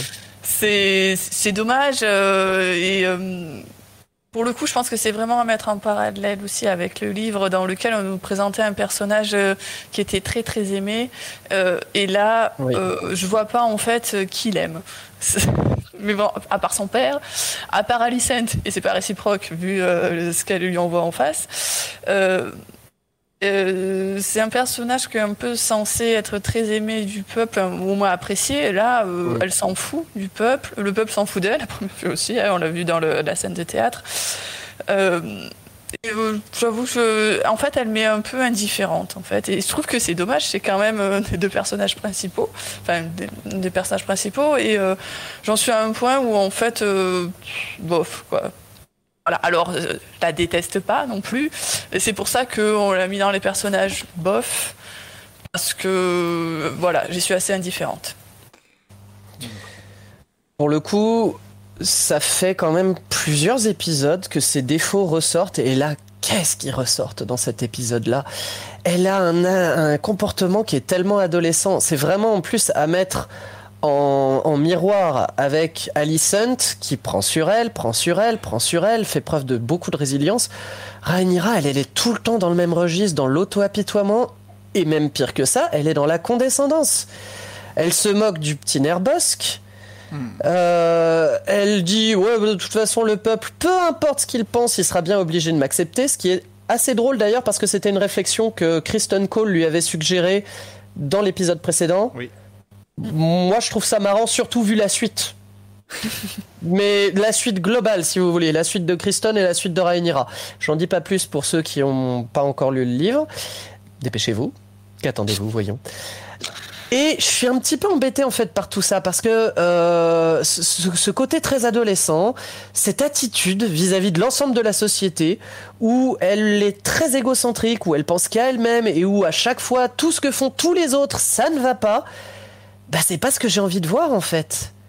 C'est pas du tout ce que j'ai envie de voir. Rhaenyra, elle est censée porter le message de la série, elle est censée porter un message féministe, sauf que la manière dont c'est fait, bah, je suis pas de son côté. J'ai envie d'être de son côté, pourtant, euh, réellement. Hein, encore une fois, au fond de moi-même, je suis pas vraiment pro-vert. J'ai envie d'être du côté de Rhaenyra, sauf que là, elle agit avec méchanceté vis-à-vis des autres, je trouve quand même. Alors je dis pas que sa situation est rose, hein, attention, mais la manière dont elle agit ne, me plaît pas. J'ai pas envie d'être de son côté. J'avais d'ailleurs un parallèle euh, en tête. J'ai un peu la même réaction face à Mérida dans le film Rebelle de, de Walt Disney, si vous voyez. Le personnage est tellement inconscient du monde dans lequel il vit euh, je veux pas me marier, de toute façon, euh, je préfère qu'on fasse la guerre. Euh, j'ai pas envie d'être de ton côté, toi, en fait, concrètement. Donc, ouais, je suis un petit peu déçu par ça. Après, j'aime beaucoup Rhaenyra dans cet épisode, il hein, n'y a pas de souci, mais euh, cette posture qu'elle a en permanence depuis plein d'épisodes, ça m'a un petit peu gavé. Et du coup, ça amène au fait qu'elle va franchir quand même une ligne euh, là dans cet épisode-ci, hein, qui est euh, bah, son mensonge vis-à-vis d'Alicent. C'est un mensonge quand même, le côté un petit peu déloyal, le fait qu'elle a sali elle-même sa propre réputation, ça amène au fait que elle avait un choix, elle avait la possibilité de choisir, et finalement, ben, son père lui euh, dit bah non tu, tu sais quoi j'en ai marre je suis saoulé tu choisiras pas et je vais t'imposer un mariage forcé et politique bah, je trouve ça dommage. Je trouve ça dommage, mais bon, après, c'est vers ça sûrement que la série devait aller. Est-ce qu'elle aurait pas pu le faire justement, comme disait Yoda, en, mettant un petit peu plus de, joie dedans Enfin voilà, Rhaenyra, c'était censé être la joie du royaume. Là, on voit pas du tout ça. Effectivement, elle aime personne et personne ne l'aime. Ben, un petit peu triste quand même. C'est une ado. C'est une ado rebelle. J'aime pas les ados rebelles, faut croire. Tu vois, Arya, me saoulait déjà dans Goth. Bah là, le fait d'avoir un, personnage qui est Arya-like, ça me transporte pas forcément de son côté, tout simplement. On a aussi un parallèle qui s'est fait d'ailleurs, Arya, Rhaenyra, Sansa, Alicent, que, qui ressort un petit peu. Bon, alors après, je suis pas particulièrement en faveur d'un des deux personnages, euh, mais je trouve qu'on le retrouve assez là, surtout dans cet épisode-là où euh, Alicent a son devoir, essaye de s'illusionner un peu sur le monde et Ranira n'en fait qu'à sa tête. Mm. On passe au personnage après qu'on voit également sur l'image. Donc euh, l'autre personnage qui il, il est perdant, mais c'est pareil, c'est surtout parce qu'il a, il, est pas son meilleur jour dans l'épisode, c'est euh, Viserys. Donc, bah après, le, Viserys qu'on voit, bah en fait, son long. Il fait à la fin euh, acte de, de vrai roi, on va dire. Vrai roi, c'est particulier, mais bon, de.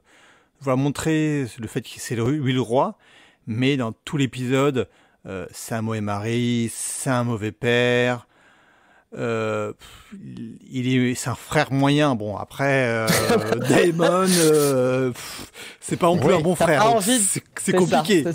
C'est compliqué d'être euh, voilà. Donc, mais oui, euh, le, le, côté mauvais père et mauvais mari, parce qu'à la fin, on, rappelle que Alicent dit à Viserys, elle, c'est mon, c'est mon père qui a, menti euh, ta, ta fille Rhaenyra est encore vierge, elle, le roi ne la croit pas, parce que à, la fin, le roi fait apporter quand même une tisane. si vous ne voyez pas, je mets des, petits guillemets, une tisane. On sait très bien euh, qu'est-ce que c'est que cette, tisane en fait. Un abortif. Voilà, totalement. Enfin, en même temps, heureusement qu'il n'a pas cru. Heureusement. Oui, oui, oui, c'est possible. Après, il, a d'ailleurs euh, une réflexion là-dessus que je trouve très intéressante. C'est qu'il balance à Alicent, mais en fait, je m'en fiche de la vérité. La vérité n'est pas importante. Que ce soit vrai ou faux, Maintenant, c'est sa réputation qui est salie. Mmh. Elle, qu'elle ait été souillée, bon, c'est un problème en soi euh, entendu, mais le fait que sa réputation ait été souillée, ça, c'est beaucoup plus problématique parce que qui va vouloir d'elle, parce que euh, ça va la poursuivre. Et, tu sens que là, pour le coup, Rhaenyra s'en était d'ailleurs un peu rendu compte. Hein, euh, à un moment donné, elle balance quand même à Alicent et oh, doucement, euh, douter de ma vertu, c'est un acte de trahison quand même. C'est un vrai problème. Le fait qu'il y ait une rumeur est un vrai problème, en fait. Oui. Et après. Que, que... Le fait qu'elle ait couché ou pas, d'ailleurs. Exactement. Et là-dessus, on peut presque reconnaître à Viserys que c'est plutôt bien qu'il ait eu ce réflexe de faire préparer un abortif. Certaines personnes justement euh, faisaient remarquer ah bah moi mon père aurait pas eu cette délicatesse. Oui, ok, d'accord. Bah ça ça en dit déjà long. Hein. voilà. Euh, Viserys aussi, et je suis tout à fait d'accord avec Esclarmonde qui en parle, c'est aussi ce passage où, euh, où il papote à, l'espèce d'apéro de bienvenue de son frère, là, et euh, où il a l'air d'avoir un bon coup dans le nez, et où euh, Alicent propose à Daemon d'aller voir des tapisseries. À ce moment-là, Viserys est immonde avec Alicent. Enfin, enfin moi, je l'ai trouvé vraiment pas sympa. Oui, avec Rhaenyra aussi, hein. mais euh, c'est sa femme, elle est toute seule, elle est isolée, elle propose quelque chose qui est plutôt sympa à euh, Daemon avec qui elle a franchement pas non plus d'atome crochu euh, fabuleux. Quoi. Enfin, elle fait vraiment son rôle de reine et elle se prend par, par son mari. non, ça l'intéresse pas. va te faire voir poupoule, quoi, presque. Enfin, voilà. non, bon. J'ai vraiment trouvé ce, passage-là très, très méchant de la, de la part de Viserys. Mm. Je suis tout à fait d'accord avec Esclarmonde. Moi, j'avoue que jusque-là, ils avaient rendu Viserys tellement pitoyable et pathétique que euh, ça me saoulait de voir tous les commentaires qui disaient oh là là le pauvre euh, et pourtant il est tellement gentil il est tellement machin.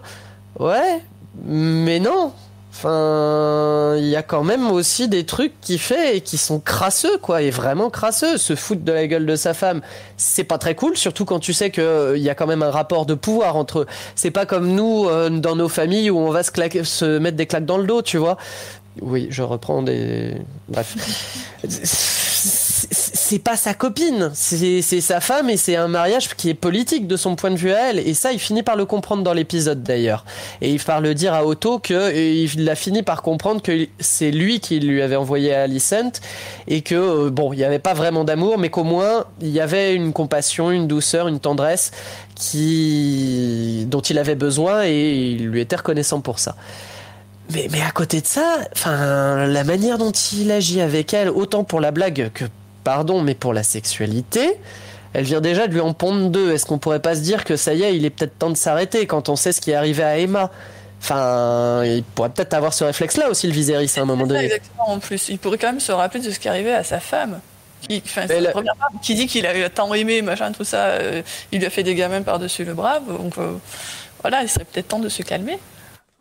Après, il y a peut-être le spectre de Jairis qui euh, et de comment s'est passée la succession malgré le, fait qu'il y ait un grand, nombre d'enfants, il y a toujours eu un manque de grand de, de, succession.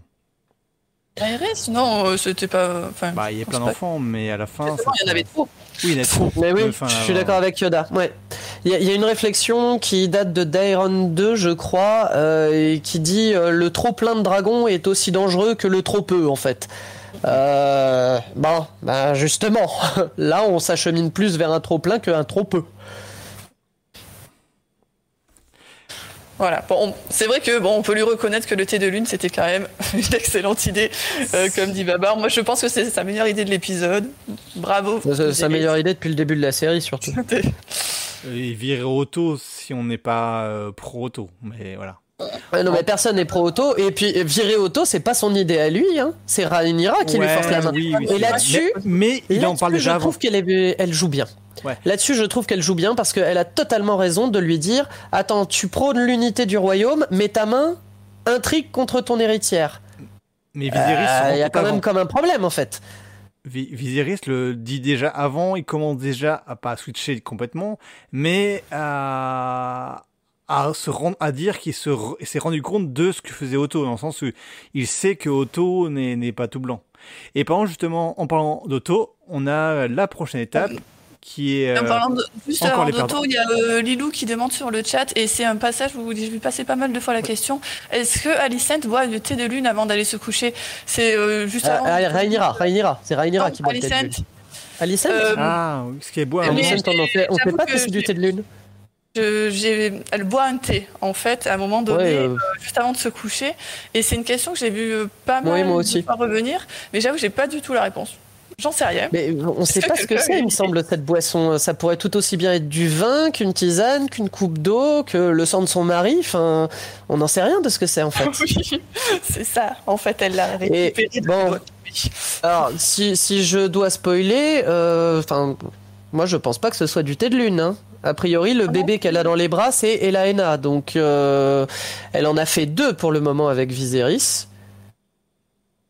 Il y a encore de la marge. Oui. Visiblement, euh, Papy, il a encore envie d'en avoir d'autres. Bref. Et pensez-vous que Rhaenyra boit le thé à la fin de l'épisode? Ça, c'est Stéphou qui le demande aussi. Je, pense que oui. Euh, moi, j'aime beaucoup le fait que justement, il ne nous l'ait pas montré. Et du coup, j'ai pas du tout envie de. Voilà. Chacun sa libre interprétation. Et moi, je vais même pas avoir d'avis là-dessus, très honnêtement. Je trouve ça très bien qu'il ne l'ait pas montré.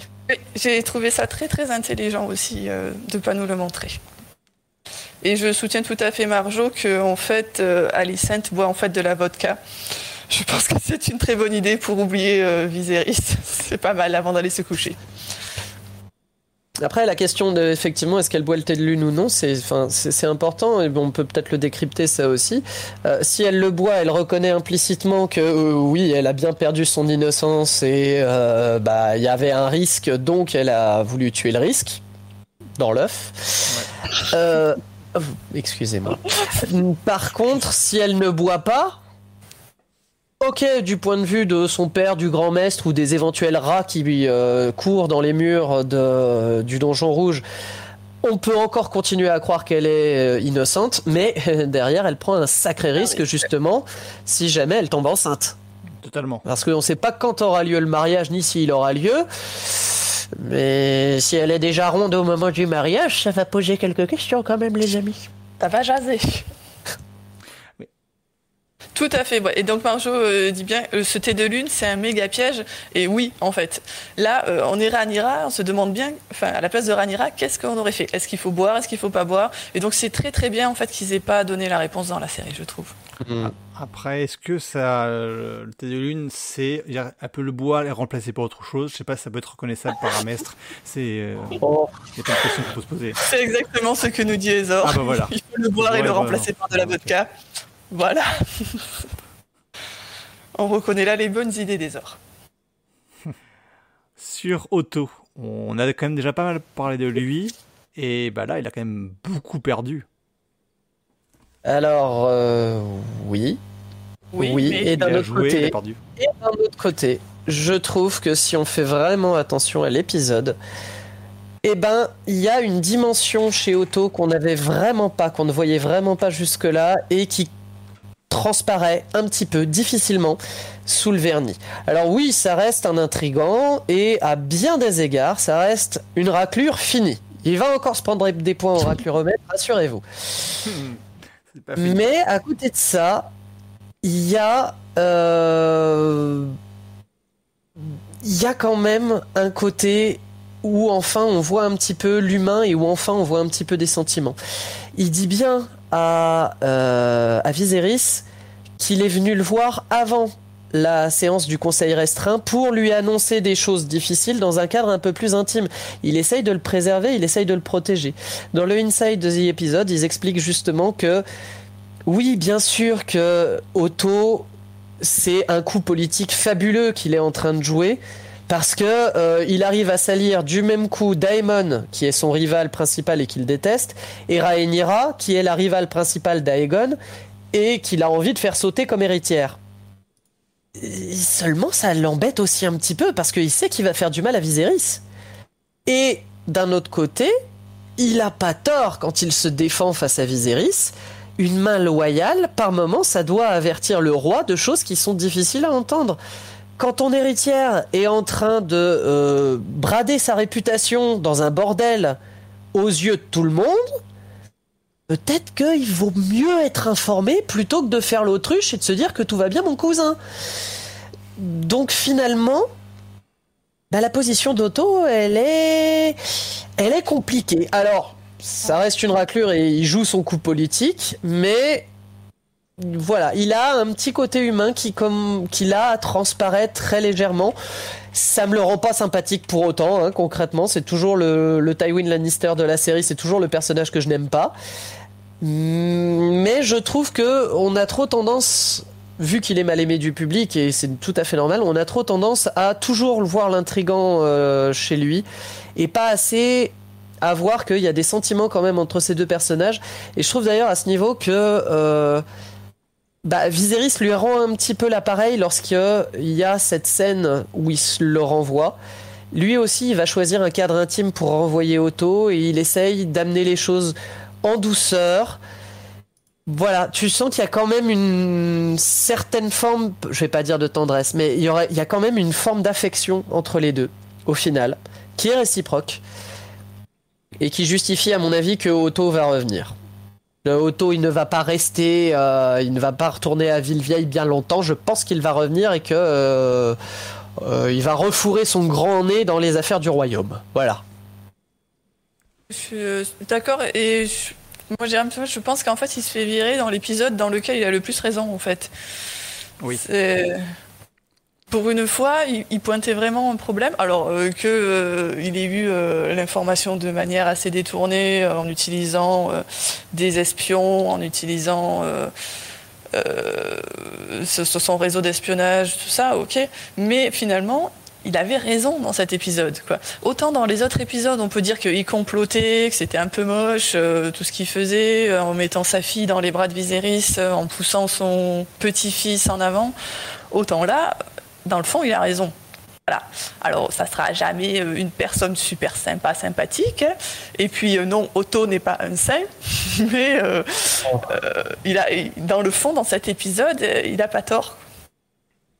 C'est pas, c'est pas l'épisode où il est réellement le plus, le plus mauvais, alors qu'il, qu'il, qu'il est de plus en plus isolé.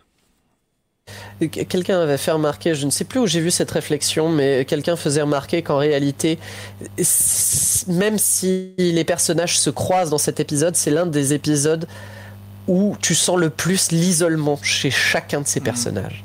Et je trouve cette réflexion très très vraie et très très juste. En parlant d'isolement, on va passer à un autre personnage qu'on a pu voir, et c'est Miseria. Et alors, la question de Miseria est assez particulière parce qu'on ne sait pas. Euh, enfin, on ne sait pas d'où elle vient, dans le sens où est-ce qu'elle a été abandonnée lorsque Daemon a fait la guerre, ou est-ce qu'elle a été occupée d'une façon ou d'une autre, et comment est-ce qu'elle est devenue le, le ver blanc en fait? Et qu'est-ce qu'elle cherche à faire? Parce que là, c'est son espion qui a rapporté l'information que Rhaenyra est dehors avec Daemon à Otto. Euh, l'échange entre Daemon et Missaria, il dure très peu de temps. Je trouve. Enfin, d'ailleurs, tout le monde est d'accord pour dire que euh, le lien entre le ver blanc qui informe Otto et Missaria, la prostituée, est pas évident. Alors oui, il y a le petit garçon lysien qui vient vendre une information à Otto et qui ensuite ramène un sac euh, de pièces à Missaria, mais c'est vrai que c'est pas clair. Euh, bon, une fois qu'on a revu l'épisode, on le comprend mieux. Quand on a lu les livres, on le sait déjà que Missaria s'appelle le ver blanc. Euh, c'est vrai que le personnage, pour le moment, manque encore beaucoup de développement. Et on, on a du mal à comprendre, on a du mal à la situer. Maintenant, l'échange, quand on quand on l'écoute bien, il nous révèle quand même pas mal de choses. Déjà, elle a renoncé à être prostituée. A priori, ils ne se sont pas revus depuis un certain laps de temps. On ne sait pas exactement du fait de qui, du fait duquel des deux. Euh, elle explique à Daemon, sans rentrer dans les détails, que euh, elle s'est rendue compte qu'en fait la prostitution, ça allait pas l'amener bien loin dans la vie. Du coup, elle lui explique, je m'essaie à d'autres choses. Et ben l'autre chose, en fait, c'est la vente euh, d'informations, a priori. Mais ça, elle ne le lui dit pas. Donc Daemon ne sait pas euh, que le... A priori, je pense que Daemon ne sait pas que le bruit de son escapade est remonté aux oreilles de Viserys par le biais de Missaria. Il avait sans doute anticipé que ça se saurait. On y reviendra quand on parlera de lui. Mais il ne sait pas que c'est de... Je pense qu'il ne sait pas que ça vient de Missaria. Euh voilà, il y a une autre réflexion à un moment donné, mais qui là n'est pas celle de Missaria, qui est celle d'Otto. Otto dit euh, à Viserys que la source d'information est fiable, qu'elle ne lui a jamais rapporté d'erreur. Donc a priori, Missaria est depuis un petit moment, faut croire, euh, une informatrice de la main du roi. D'autant plus que euh, on lui annonce que s'il y a une information qui vient du ver blanc, donc le surnom de Missaria, il est pas impossible qu'ils soient déjà en communication l'un avec l'autre depuis un certain temps. Après, euh, la nature exacte euh, des relations et des échanges, on les connaît pas bien. Mais voilà, moi je ne crois pas en tout cas que Missaria agisse par jalousie ou par vengeance vis-à-vis de Daemon ou vis-à-vis -vis de Rhaenyra. Je crois vraiment que juste comme dans les épisodes précédents, même si ça avait mal été fait, euh, elle essaye juste de tirer son épingle du jeu dans un monde qui lui est hostile. Voilà, c'est tout. Euh, moi, j'ai trouvé ces, passages-là euh, très confus. Vraiment, j'ai pas. Alors, autant Misaria, je suis assez d'accord avec toi. je pense qu'elle joue pour elle-même et puis c'est tout. autant je n'ai absolument rien compris à ce que cherchait Démon. Euh, à mener sa nièce euh, dans un bordel tant qu'elle est déguisée, ok, pourquoi pas, mais il lui enlève son bonnet volontairement en plus, donc de, suite on la reconnaît en fait, euh, et ça rate pas d'ailleurs, de suite on la reconnaît, et pas en plus que du coup il amène dans un bordel que c'est déjà assez scandaleux, mais en plus il, il la tripote en public. Bon, c'est très très moche déjà si c'était en privé, mais là en plus c'est en public. Et Qu'est-ce que Damon cherchait à faire euh, exactement? Est-ce qu'il voulait juste euh, euh, salir en fait la réputation de Rhaenyra pour du coup pouvoir faire cette demande en mariage plus facilement? Ou est-ce qu'il a juste pas réfléchi, tout simplement? Ou alors, euh, pour aller encore plus loin euh, avec cette histoire que, j'ai vu passer aussi, comme quoi en fait il avait carrément tout, tout euh, trafiqué pour faire virer Otto. Alors là, Mmh. là, j'ai rien compris. Parce que franchement, ça m'a pas l'air non plus d'être le personnage le plus intelligent de l'univers quand même, hein, Damon, euh, Il ne Voilà. peut pas anticiper euh, ce qui arrive. C'est du fait de Rhaenyra. Il ne peut pas anticiper que euh, ce qu'ils ont fait va amener euh, au renvoi d'auto. Il ne fait Non, rien pour provoquer réellement directement le renvoi d'auto. Donc je n'y crois pas non plus. Voilà, mais rien que déjà l'histoire de euh, salir la réputation de Rhaenyra pour après pouvoir la demander en mariage, bon, ok, mais euh, c'est pas clair en vrai. Vraiment, moi, je l'ai pas compris. D'ailleurs, Alors, euh, Drozo le dit sur Voilà. le chat. Euh, Démon est con et n'a pas réfléchi. Oui, Et Voilà. ben, moi j'en je suis là.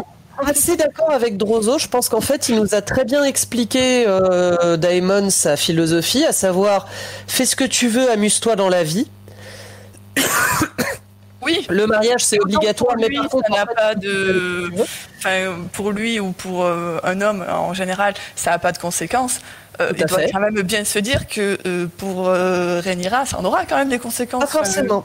On peut aussi imaginer. Alors après, je trouve que justement Daemon là-dessus, l'interprétation est un petit peu, nous est un petit peu laissée.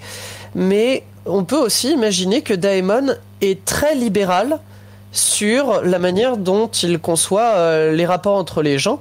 Et d'ailleurs, il dit à Viserys, mais qu'est-ce qu'on s'en fiche qu'elle ait été souillée ou pas d'ailleurs? Euh, c'est pas important, de toute façon, tu vas leur dire quoi croire, tu es le dragon, ta voix fait vérité et loi. Et euh, en gros, on s'en fout. Tant que ça nous arrange, nous, on s'en fout. J'ai l'impression, moi, qu'il est très libertin avant l'heure, justement, Daemon. Il n'a pas du tout la grille de lecture moraliste que peuvent avoir ses contemporains. Donc, est-ce que c'est une manœuvre politique en vue derrière de demander la main de Rhaenyra? C'est pas impossible du tout. Je pense pas qu'il avait prévu que ça passerait par Missaria, très honnêtement, mais je pense qu'il était tout à fait conscient, enfin, qu'il pouvait être conscient que ça allait remonter euh, jusqu'à Viserys par un biais ou par un autre. D'ailleurs, Otto finit bien par dire que, ok, l'info venait de Missaria à l'origine, mais derrière, quand tu fouilles un petit peu, il y a trois gardes qui ont confirmé. Enfin, voilà, la, la- la rumeur est en train de se répandre d'ores et Il a déjà. croisé un garde royal en ville aussi. C'est Euh, oui, Et un pas- manteau d'or. Oui, oui. et- Alors, et pas- par contre, Et pas lui, lequel. Pas oui, lequel. Mm. Mais là aussi, ils ont construit quelque chose d'intéressant sur Arwinfort, mais bon, Voilà. je, je veux pas déborder non plus trop. Euh, est-ce que c'est une manœuvre politique ou est-ce que c'est une manifestation de la philosophie de Daemon Je ne sais pas. Moi, ce que je trouve intéressant, par contre, et qui m'a fait rire, honnêtement, c'est que tout du long, il croit qu'il maîtrise, qu'il est euh, celui qui dirige tout. Et d'un seul coup, il est surpris parce que sa nièce, au lieu d'être choquée par son attitude, au lieu euh, d'être euh, la petite fille modèle qui reçoit, se met à le désirer, et à le désirer et à lui montrer. Et là, qu'est-ce qu'il fait? Eh ben, ce qu'il fait toujours finalement, il se débande. Au sens propre comme figuré d'ailleurs. C'est quelque chose que je trouve très pathétique chez ce personnage qui vraiment euh, casse un petit peu l'image que je pouvais avoir de lui. Je trouve qu'il est pas à son avantage, Daemon, mais d'un autre côté, je trouve ça intéressant parce que ça montre qu'il a quand même une très très très légère conscience euh, que ce qu'il fait est mal. Et ça, c'est je trouve ça, je trouve ça sympathique. Alors, ok, t'as Alicent qui vient nous balancer, oui, vous, les Targaryens, un oncle, une nièce, blablabla. Non, ça, ça c'est pas vrai. En dehors du mariage, les Targaryens n'ont pas forcément l'habitude de pratiquer l'inceste juste pour le plaisir. D'ailleurs, Viserys est choqué et dit à Daemon Non, mais attends, c'est ta nièce, quoi, pourquoi tu la touches? Donc, le, fait est que, moralement parlant, le euh, toucher à sa nièce, c'est une mauvaise chose, c'est un mauvais acte, et Daemon en est totalement conscient. Totalement. Après, si on regarde, si on, vient voir l'inside, euh, après on peut y croire ou pas, mais il euh, parle du fait qu'il avait un, enfin, il a un plan. Il dit pas le plan, mais il voulait faire quelque chose dans le bordel, et tu as très bien dit, il a, enfin, s'est débandé, il a, il a renoncé. Je crois que c'est Sapochnik à un moment donné qui disait qu'en en fait euh, il passait par Rhaenyra pour atteindre euh, Viserys. Donc le but serait d'atteindre Viserys. On ne sait pas exactement qu'est-ce qu'il entend par atteindre Viserys. Est-ce que c'est juste le faire chier comme depuis le début de la saison? Ou est-ce que c'est un peu plus profond? Est-ce que c'est effectivement parce que c'est vrai que honnêtement, s'il se mariait avec Rhaenyra, s'il obtenait sa main là, à la fin de l'épisode, euh, bah, il retrouve son rôle d'héritier finalement.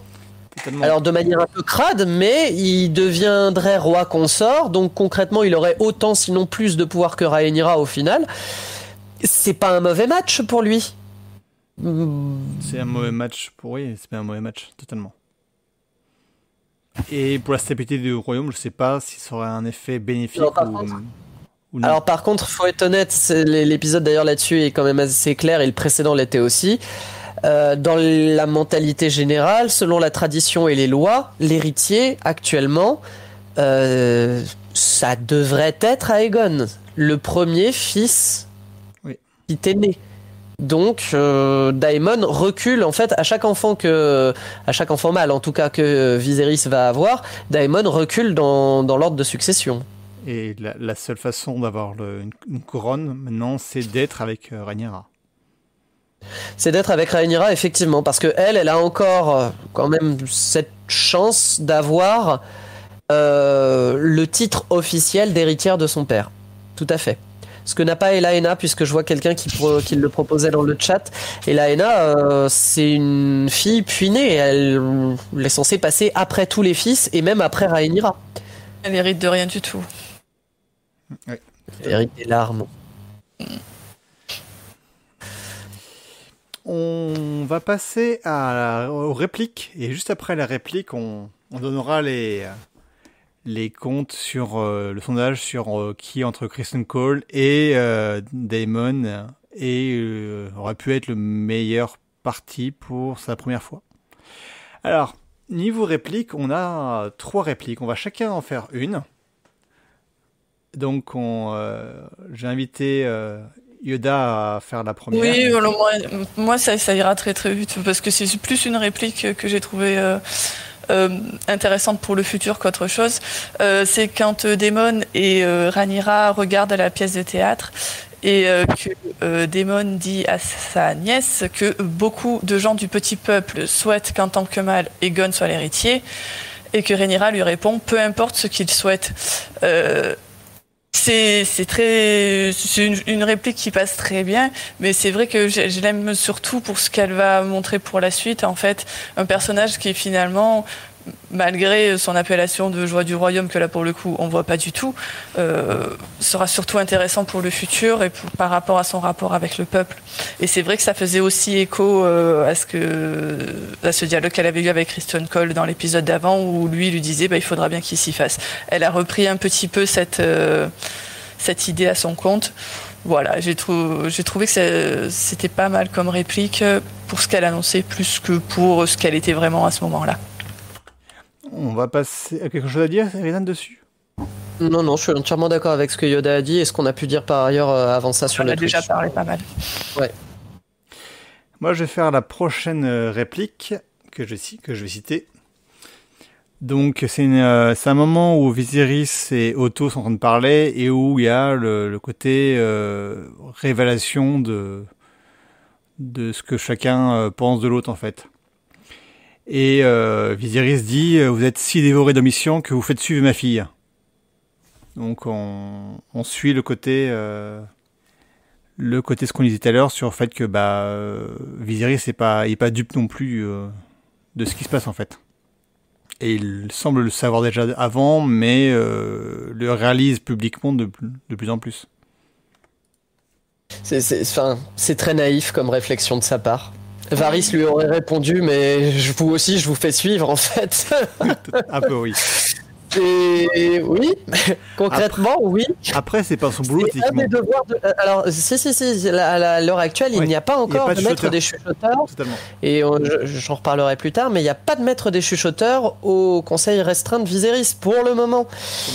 Et du coup, la main du roi doit un petit peu suppléer à tout ça, et c'est à lui d'anticiper ce qui pourrait mettre le royaume en danger. Bon, bah, encore une fois, ton héritière dans un bordel, euh, en termes d'unité du royaume et de réputation de la famille royale, on est, on est pas mal là quand même. Je dirais même qu'il a eu de la chance que ce soit Otto qui soit au courant, et pas quelqu'un d'autre même. Ouais, après, semble-t-il, les gens le voient de plus en plus. En fait, comme disait tout à l'heure euh, Eridan, bah, il y a des gardes, il a des gardes qui le voient et les gardes parlent en fait. Donc ça sera peut-être en partie. Il y aura peut-être une rumeur qui, si on suit comment euh, Feu et Sang a été écrit, euh, la rumeur c'est un petit peu euh, est un peu sorti du, du, du conseil restreint et autres. Justement, c'était dans ce sens-là, je disais que euh, je vois mal comment le reprocher à Otto, finalement, Oui. ça. Oui. Et la dernière citation qui va être euh, citée par Eridan. Ah, bah, moi, j'aime, euh, j'aime toujours les citations qui, qui nous ramènent un petit peu euh, à l'ordre des choses dont parlait Rhaenys et, et, à ce système patriarcal euh, qui crée des inégalités, des souffrances, des oppressions, tout ce que tu veux. Euh, du coup, j'ai beaucoup aimé euh, la citation de Rhaenyra. Si j'étais venu au monde en tant qu'homme, je pourrais coucher avec qui je veux, enfanter euh, 12 bâtards et personne ne viendrait m'en faire le reproche. Bah oui, oui. effectivement. C'est tout à fait ça. C'est bien de t'en rendre compte, ma fille. Mais enfin voilà, je, trouve que cette réplique est particulièrement bien sentie. Après, pour moi, il y a vraiment eu plein, plein, plein d'échanges dans cet épisode qui étaient particulièrement savoureux. Et je ne vais pas tous les citer, mais euh, euh, toute la discussion, toutes les discussions d'ailleurs entre Alicent et Rhaenyra m'ont moi euh, fait énormément plaisir. Ils sont vraiment très très doués pour construire des dialogues, je trouve, dans cette série. Et c'est cool. On va passer à au, au- savoir ce que- qu'est-ce qui a été dit sur les votes. Donc en fait, euh, les résultats sont, je pense qu'il y a assez peu de, de suspense sur ce qui a, Ah, ce qui a bah, été ça voté. se trouve, euh, c'est Zor qui s'y colle, on ne sait pas. Ah, oh.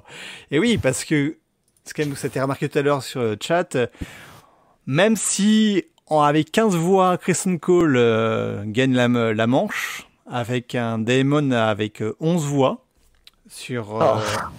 sur C'est 35. serré, hein, quand même. Alors les Ouais. gars, je sais que Matt Ouais, Smith voilà. est là quand même, c'est son oncle. Et ça, ça pose quand même des questions en termes de représentation aussi. Bah, ah. Alors, on a toujours le champignon avec deux voix, il n'a pas augmenté. Alicent avec euh, Ah, un couple voilà. Voilà, phallique. ça, ça, euh, ça aurait C'est été une très bonne idée. Ils auraient été, ouais, ils auraient été mignons ensemble. Bon, on a Stanis. Comme ça, on laisse Tristan pour Yoda, c'est parfait. Exactement. Moi, donc, euh, j'attends, je, j'attends d'avoir savoir qui a écrit moi, qui- si la personne est encore sur les 68 Ezor. actu- actuellement sur le chat. Non, c'est pas Ezor, je, je suis pas sûr. Zor, votez-moi. Ah, d'accord. Aussi, il il l'a annoncé. euh, Ah, c'est d'accord. Et bah après, et bah justement, après, toujours avec une voix, il y a Ezor, qui n'a pas été voté donc par Ezor. Il y a Laenor, Victarion et Laenor. Et alors, il y a, nous avons deux Laenor, mais deux rêves différents. Donc, Victarion, et, Oui, étant donné que Youn, Mieux, ça a dû passer par là, je pense. je Personne pense aussi. ne sait qui est Victarion de toute façon. Je pense aussi. Alors, sincèrement, sincèrement, là, ce choix-là, il me fait penser que, quitte à avoir Victarion, vaut mieux Daemon quand même. Euh, pff, Ah bah oui. ouais, oui. voilà. Oui, oui, là, là, je veux dire, même si c'est ton oncle pour le coup. Oh Ouais. mon dieu, quelle horreur. Oh non, non, non, non, non, non, vraiment, c'est c'est problématique. Oui, moi je trouve quand même, c'est le résultat. euh, honnêtement, chacun vote ce qu'il veut, c'est que Oui, on, s'amuse. Voilà, il y a vraiment pas de souci. hein. Mais il y a quand même beaucoup de gens qui votent Démon. C'est son tonton. Et je doute fortement que sur tous les votes, sur les 11 votes, Daemon, il y a eu. Tous étaient sur une ironie. Et je pense que certains étaient sur un vote véritable. Après, on peut le comprendre. Ah. Ça peut. J'invite même les gens au chat à, aider- à- à expliquer éventuellement leurs raisons qui peuvent être totalement valables. Sur euh, Kristen Cole, euh, on l'aime bien, mais t'es pas. enlève lui son armure, mais lui un nœud papillon et Matt Smith, quoi. Enfin, je. Voilà. Bon, moi non, qui mais. les cheveux, son fan club a augmenté. Bon, je, je vote Kristen de toute façon. Je vote également Kristen, même si je dois avouer que c'est pas mon personnage préféré. Mais encore une fois, ma lecture des livres euh, influence en bonne partie là, mon, mon vote. Mais ne spoilons pas trop. On, va passer un peu au côté euh, fripe et choc euh, avec le côté vêtements. Parce qu'il y a quand même quelque chose d'assez d'assez sympa qu'on a pu voir sur le, une tenue que portait euh, que portait justement Alicent. Mm. Est-ce que tu euh, Yoda, tu peux me, me décrire euh, pourquoi cette tenue qu'on voit qu'on voit actuellement à, l'écran de Alicent en rouge et noir est particulière? Parce qu'elle est belle. Elle est belle, justement. Alors, euh, moi, soyons honnête, je ne vois aucun symbole dans les vêtements. Je suis nulle à ça, mais vraiment euh, zéro. Ne comptez pas sur moi pour décrypter les vêtements. Je les trouve beaux. C'est tout, ça s'arrête là. Et j'aime beaucoup. Euh, d'ailleurs, il y en a. c'est Renira dans cet épisode qui porte aussi une très belle robe en tout début quand il y a la tournée des des prétendants et qui est aussi avec des manches dans ce style-là. je trouve ça très très beau. Elle est très belle la robe de Rhaenyra, je suis entièrement d'accord avec toi. Euh, bon, je reviendrai euh, tant qu'on est dessus, si quand même. Euh, moi, cet épisode me fait quand même réfléchir et je me demande si dans la série, on aura des noirs et des verts. Parce que c'est pas encore très bien établi ce code couleur là. Et je m'attendais à ce que ce soit introduit assez tôt. Et là, en fait, pas du tout. Et d'ailleurs, c'est Rhaenyra qu'on devrait voir habillée en rouge et en noir, hein, puisque c'est elle qui est Targaryen. Et là, dans cet épisode-là, effectivement, bah, c'est Alicent, comme on peut le voir, qui a une robe, euh, une robe Targaryen, qui était assez, assez surprenant, mais bon, bah, ça fait une très jolie robe de plus, et euh, comme toujours, ça envoie plein les mirettes, quoi. On est ravis. Oui, il y a, comme disait Babar, il y a eu le, la robe verte d'Alicent lors, du tournoi, ce qui, euh, d'ailleurs, en sachant que c'est le tournoi, c'est ce qui a fixé le côté noir et vert dans, dans le bouquin. Mais il faut avouer que dans la série, euh, on n'alimente pas ce côté vert, ce qu'on peut comprendre. Mais que. La, robe, la robe de sa mère qui est verte aussi. Oui. oui. Totalement. Très très belle robe d'ailleurs aussi. En fait, je pensais, euh, ce que je veux dire par là, c'est que je pensais vraiment que ce serait beaucoup plus marqué, si tu veux. Là, pour le moment, j'ai pas encore dans ma tête l'association Alicent égale vert, Rhaenyra égale noir.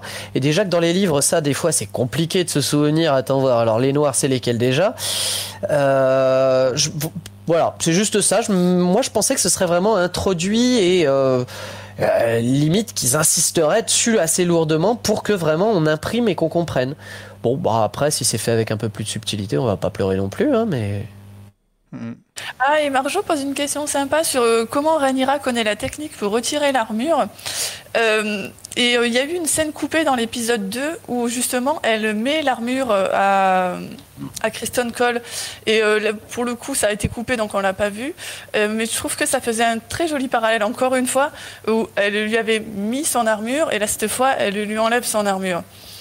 Voilà. Donc euh, peut-être qu'en lui mettant son armure, elle a appris la technique euh, pour euh, comment enlever tous ces morceaux dans le bon sens. C'est possible.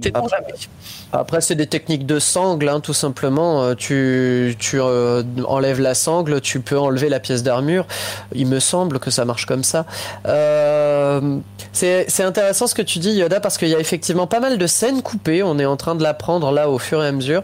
Il y a pas mal de scènes coupées où on voit les personnages en train de s'habiller. Et dans l'épisode précédent, je disais à quel point j'étais content de revoir de la symbolique dans la série.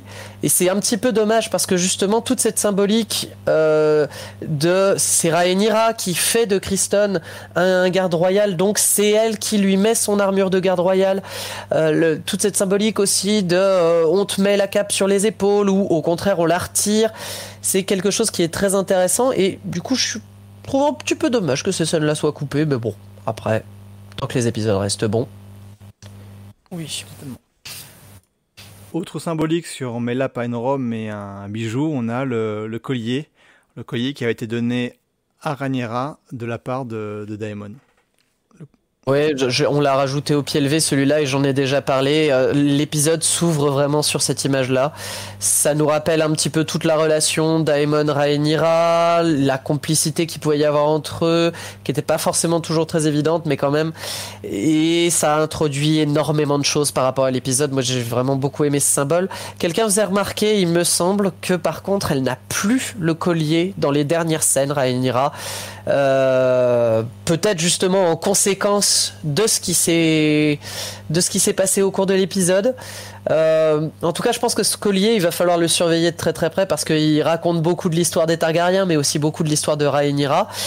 Dans ce très mauvais générique qu'on nous sert en début de chaque épisode, elle est symbolisée par ça. Le, le l'espèce de moment où la flaque de sang passe par Rhaenyra, on voit justement euh, cet assemblage d'anneaux en acier valyrien qui est censé la symboliser. Donc je pense que ce collier-là sera très important. C'est grandement, possible. Et maintenant, là, on, nous approchons dangereusement de la, de la fin de l'épisode et savoir quelle est, quelles sont les attentes de, de chacun. Oui, moi, j'ai une grande attente, donc c'est ce mariage qu'on nous annonce. Euh, alors, pour le côté bling bling, parce qu'un mariage, ça veut dire des belles robes, euh, euh, des belles coiffures et tout ça, mais aussi, je suis vraiment, mais très très curieuse de, ce mariage entre Rhaenyra et Laenor. Laenor nous a été introduit très très rapidement. Hein, on n'a pas vraiment eu le temps de s'attacher au personnage, mais plutôt judicieusement, le montrant en tant que dragonnier, euh, je dirais pas en tant que combattant quand même, faut pas non plus exagérer, mais quand même en, personne qui est quand même euh, plutôt euh, douée, enfin euh, qui, qui, reste pas dans son château pendant que les autres se battent. Quoi. Et je, pensais que pour le coup, ça, Ranira ne veut pas se marier, hein, mais que quitte à se marier avec quelqu'un, ben, pourquoi pas Laénor euh, C'est peut-être le moins pire des choix qu'elle a. Euh, c'est peut-être aussi pour ça qu'elle dit aussi à son père aussi vite, ok, c'est bon, je vais me marier avec lui. Mais du coup, je suis curieuse de voir en fait la relation qu'il va pouvoir y avoir entre ces deux personnages sur un mariage qui finalement part pas sur les mêmes bases que ce qu'on avait dans le livre. Mm. Je suis tout à fait d'accord. Euh, on espère juste que Corlys Velaryon va pas nous faire une Walder Frey en plein milieu. Hein oh non, je pense pas. Je pense pas. Bah, on sait quand même ce que ça donne, les mariages dans Game of Thrones, hein, excusez-moi. là, celui de et celui de Geoffrey, euh, bon, hein, voilà. Non, bon, effectivement, j'y crois pas non plus. C'est un mariage qu'il attend, enfin qu'il attend. Euh, il a, enfin, déjà, il voulait marier sa fille au roi actuel, et là, il aura la, euh, la couronne, sa famille aura la, couronne également, mais par le mariage avec Rhaenyra, ce qui appuiera les prétentions de Rhaenyra. Viserys le sait très bien ça, ça appuiera les, les prétentions de Rhaenyra au trône et l'aidera même euh, malgré les intrigues qu'il peut avoir et que Viserys peut suspecter, qui aidera Rhaenyra à garder son trône euh, comme étant une possibilité. Hmm, totalement. Euh, bah, et puis en plus, il y a des personnes qui se demandaient, oui, mais si elle Rhaenyra a une réputation souillée. Est-ce que les Vélarions vont toujours vouloir d'elle? Les gars, c'est le trône, hein c'est le, trône et c'est la possibilité de mettre ta dynastie à toi sur un trône qui t'a été refusé il y a 30 ans. Euh, bah, tu m'étonnes qu'ils vont sauter sur l'occasion. Bon, après, euh, il y aura peut-être effectivement des, complications imprévues, mais euh, non, non. Non, non, non. Moi, je, pense qu'effectivement, les, Vélarions vont être ravis ravis de, de ce match. Euh, ils vont sauter sur l'occasion. Moi, mes attentes, pour le coup, euh, j'attends vraiment de voir l'évolution de la relation entre Rhaenyra et Kristen. Parce que bah, elle, elle était toute contente, lui, il était tout gêné. Et puis là, maintenant, on nous annonce qu'il va y avoir un mari. Un mari, quand t'es amant, euh, c'est pas très cool, toi. Euh, voilà, ça c'est un des points que j'attends de voir. Je vois qu'il y a des gens qui disent attendre euh, le retour de Laena et de Vagar. Oui. Oui. C'est vrai. C'est vrai qu'il y a ça aussi. Et Rhaenyra. Rhaenys, oui, mais bon, euh, oui, Rhaenys aussi, elle me fait beaucoup trop triper pour que je, je de mon plaisir de la revoir. Rhaenys, oui, euh, surtout avec les bandes annonces, on nous promet un nouveau dragon. Ah, j'ai pas vu moi, dis pas, dis pas. Tant pis, tant pis, tant pis. Ah là là là. Il y, a, y, a, un autre petit truc, mais alors ça c'est un petit peu plus discret, mais qui moi m'intéresse beaucoup.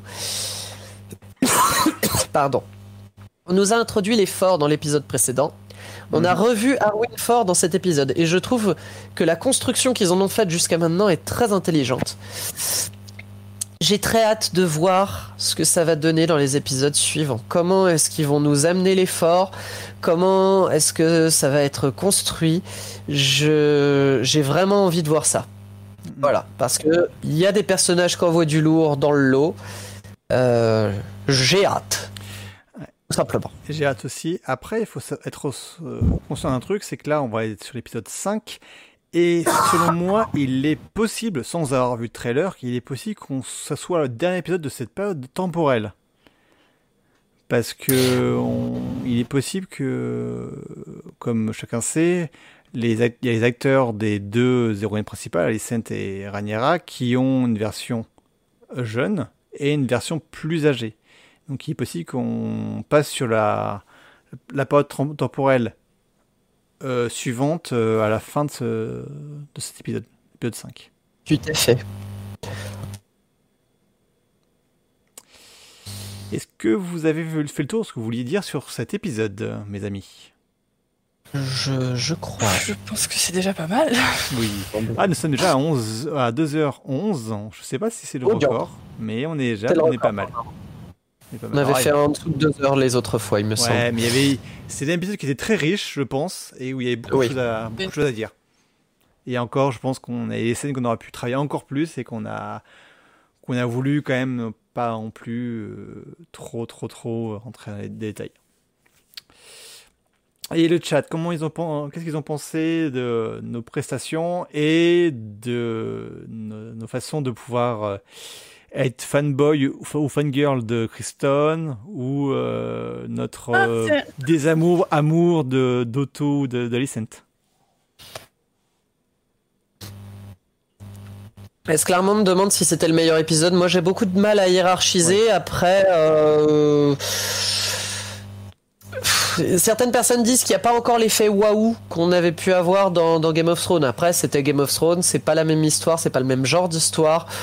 Euh, je, je sais pas, j'ai pas forcément envie d'établir euh, des scores et de dire euh, que c'était le meilleur. Moi, en tout cas, je l'ai kiffé. Voilà. Ça me suffit. Je sais pas si on aura l'effet waouh parce que là, en fait, on s'attend à quelque chose. Enfin, ah on l'avait parce qu'on se dit, waouh, c'est nouveau, c'est innovant et tout et tout. Il y a des choses qu'on n'a jamais vues. Euh, là, il y a des choses qui sont bien me faites, mais euh, c'est pas nouveau. En fait, on est c'est euh, Game of Thrones a été un précurseur sur plein de séries qui sont arrivées après. Et entre temps, plein de séries sont arrivées. Et maintenant, c'est plein de nouveautés. On va pas être waouh. Par contre, on peut trouver ça mieux, mais pas être euh, étonné ou s'exclamer. Après, il y a aussi le fait que pour beaucoup d'entre nous, quand on a découvert Game of Thrones, c'était par la série et du coup, il y a eu cet effet waouh très fort. là, l'histoire, pour peu qu'on ait lu les livres, et ben, c'est clairement mon cas, on la connaît quand même, on sait la direction générale qu'ils vont... Euh, vers, enfin oui, on sait vers où ils se dirigent. Après, c'est la manière dont il l'amène qui va être surprenante. Et là, moi, j'ai été surpris, hein, honnêtement, de, certains choix. Euh, le, choix de la relation entre Daemon et Rhaenyra, le choix de la relation avec Kristen Cole, c'est des choses qui, ont été surprenantes. Pas de là à dire waouh. Mais euh, ça a été surprenant et une surprise en bien. Donc, euh, bah, big up à la série, quoi. Oui, totalement. Eh ben, euh, avant de, de, faire nos au revoir, euh, on va rappeler que bah, la Garde de Nuit, c'est une communauté qui est présente sur le site, le site. Donc, nous avons un site d'actualité, mais également un forum, mais également un wiki qui, euh, on n'entend pas tout, beaucoup parler de, Wikipédia, mais il est encore très actif parce que à chaque fois qu'on voit des choses sur dans la série, il y a des des petites mains qui écrivent, mettent à jour, euh, rédigent le wiki pour le rendre le plus, le plus fidèle à la réalité. Et encore merci à eux pour, euh, pour leur travail.